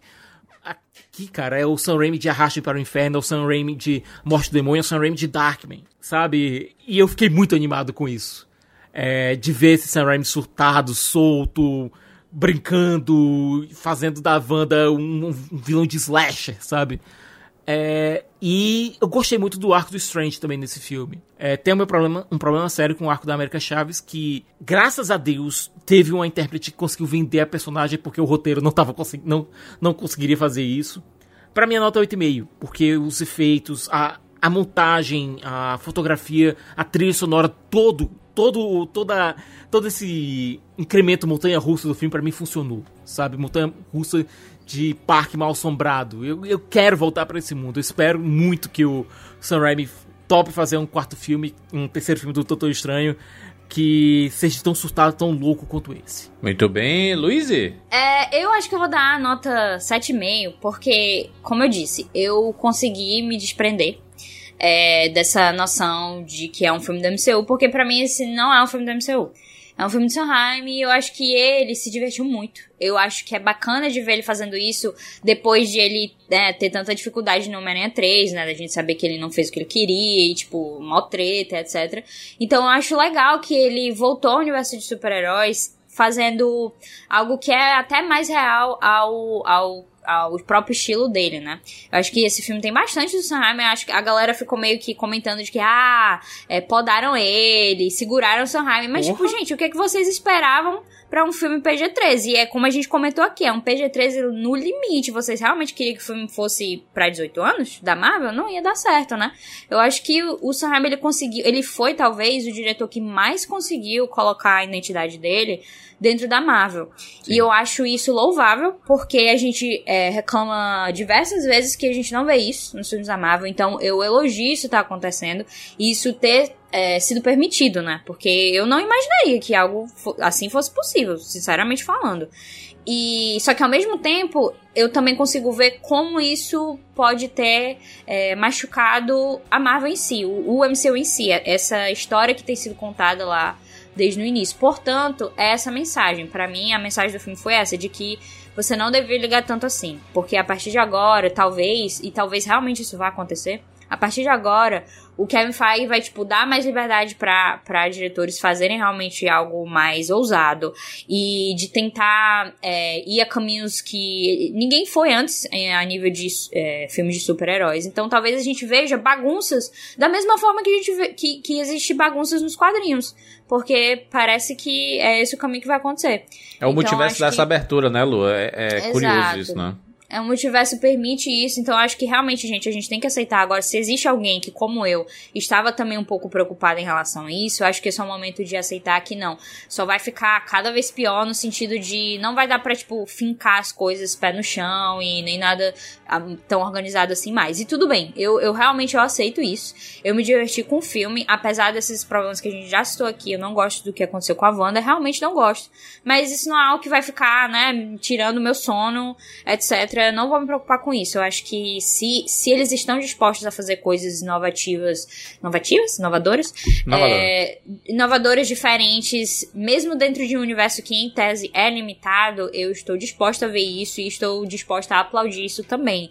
Então espero que isso de fato seja um sinal é, de que isso vai acontecer, porque se não for, vai ser bem mais frustrante. Mas é isso, é nota 7,5, só que um 7,5 assim, tipo, é massa, positivo, divertido. Entendi. Rogério. Eu é, gostaria de ver também dessa forma, só que ta- talvez no futuro eu até consiga ver com uma maior tranquilidade. O problema é que eu sou tão apaixonado pelas outras fases da Marvel, até Vingadores Ultimato, né? Tá na pele, é literalmente isso, que é, eu fico um pouco assim, meio chateado quando eu vejo, tipo, o Thanos lá, porra, ultra super hiper poderoso jogado num canto lá, tipo, com uma estaca, tá ligado? Porra, cara, o, o Homem de Ferro deu a vida por essa merda, sabe? O, o Capitão América, todo Cara, olha o tanto de sacrifício, quanta gente morreu. E, e aí, de repente, ah, meu, isso aí não é nada, porque o multiverso é Dragon uma coisa Ball. muito maior e, e. E aí, realmente, aí a importância das coisas que a gente se importou tanto vai diminuindo. Então, é, eu ainda estranho. De qualquer forma, se esse fosse o problema do filme, é, seria um problema pequeno. E seria um problema mais meu do que do filme em si. Problema é que o roteiro realmente tem umas coisas muito bestas, muito bobas. Tipo, esse negócio, uma coisa, esse negócio do Wong levar ela lá no Dark Road, botar o universo inteiro, o multiverso inteiro em risco pra salvar três carinhas lá que ela tava cutucando.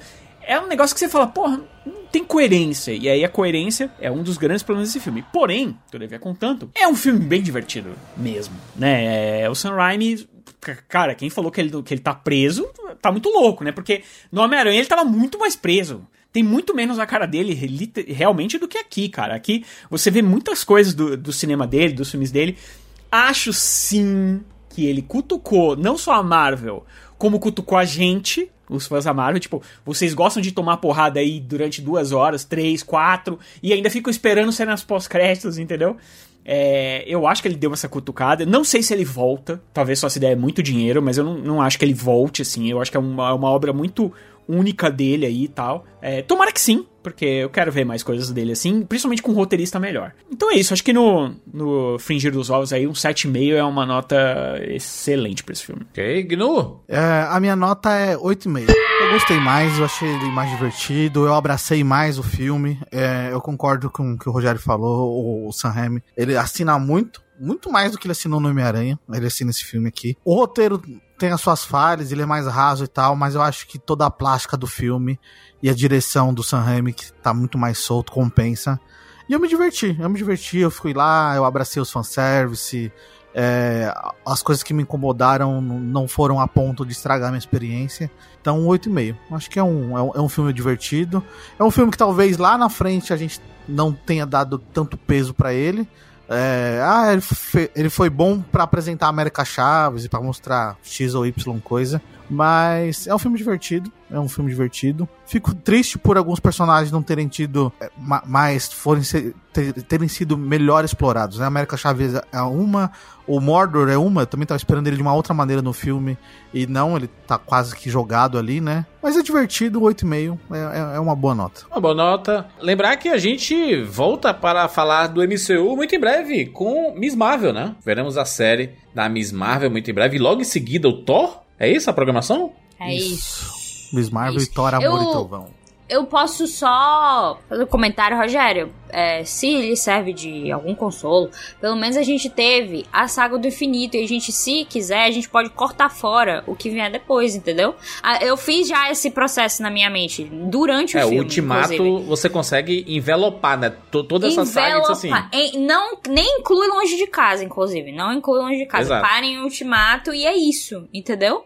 Então eu tô de boas por isso. Porque se, se tivesse algo é, ferido ali, a saga do infinito, eu, eu teria ficado mais chateada. Mas como não, eu tenho a saga do infinito. Então por mim, tá tudo certo. Muito bem, fechamos aqui falando sobre Doutor Estranho no Multiverso da Loucura. Voltaremos muito em breve para continuar cobrindo o MCU. Por isso, segue a gente lá no Spotify. Você já segue? Pesquisa aí Rapadura Cast e segue lá no Spotify. Se possível, dá umas estrelinhas pra gente aí que a gente vai ficar bem feliz. E de preferência, umas estrelinhas maiores do que as notas que nós demos aqui pra Doutor Estranho Multiverso da Loucura. E segue a gente no Twitter, tá? Arroba Rapadura, porque lá saem as notícias mais quentes do mercado. E, obviamente, no site cinemacomrapadura.com.br. É isso, nos encontramos na próxima semana. Tchau!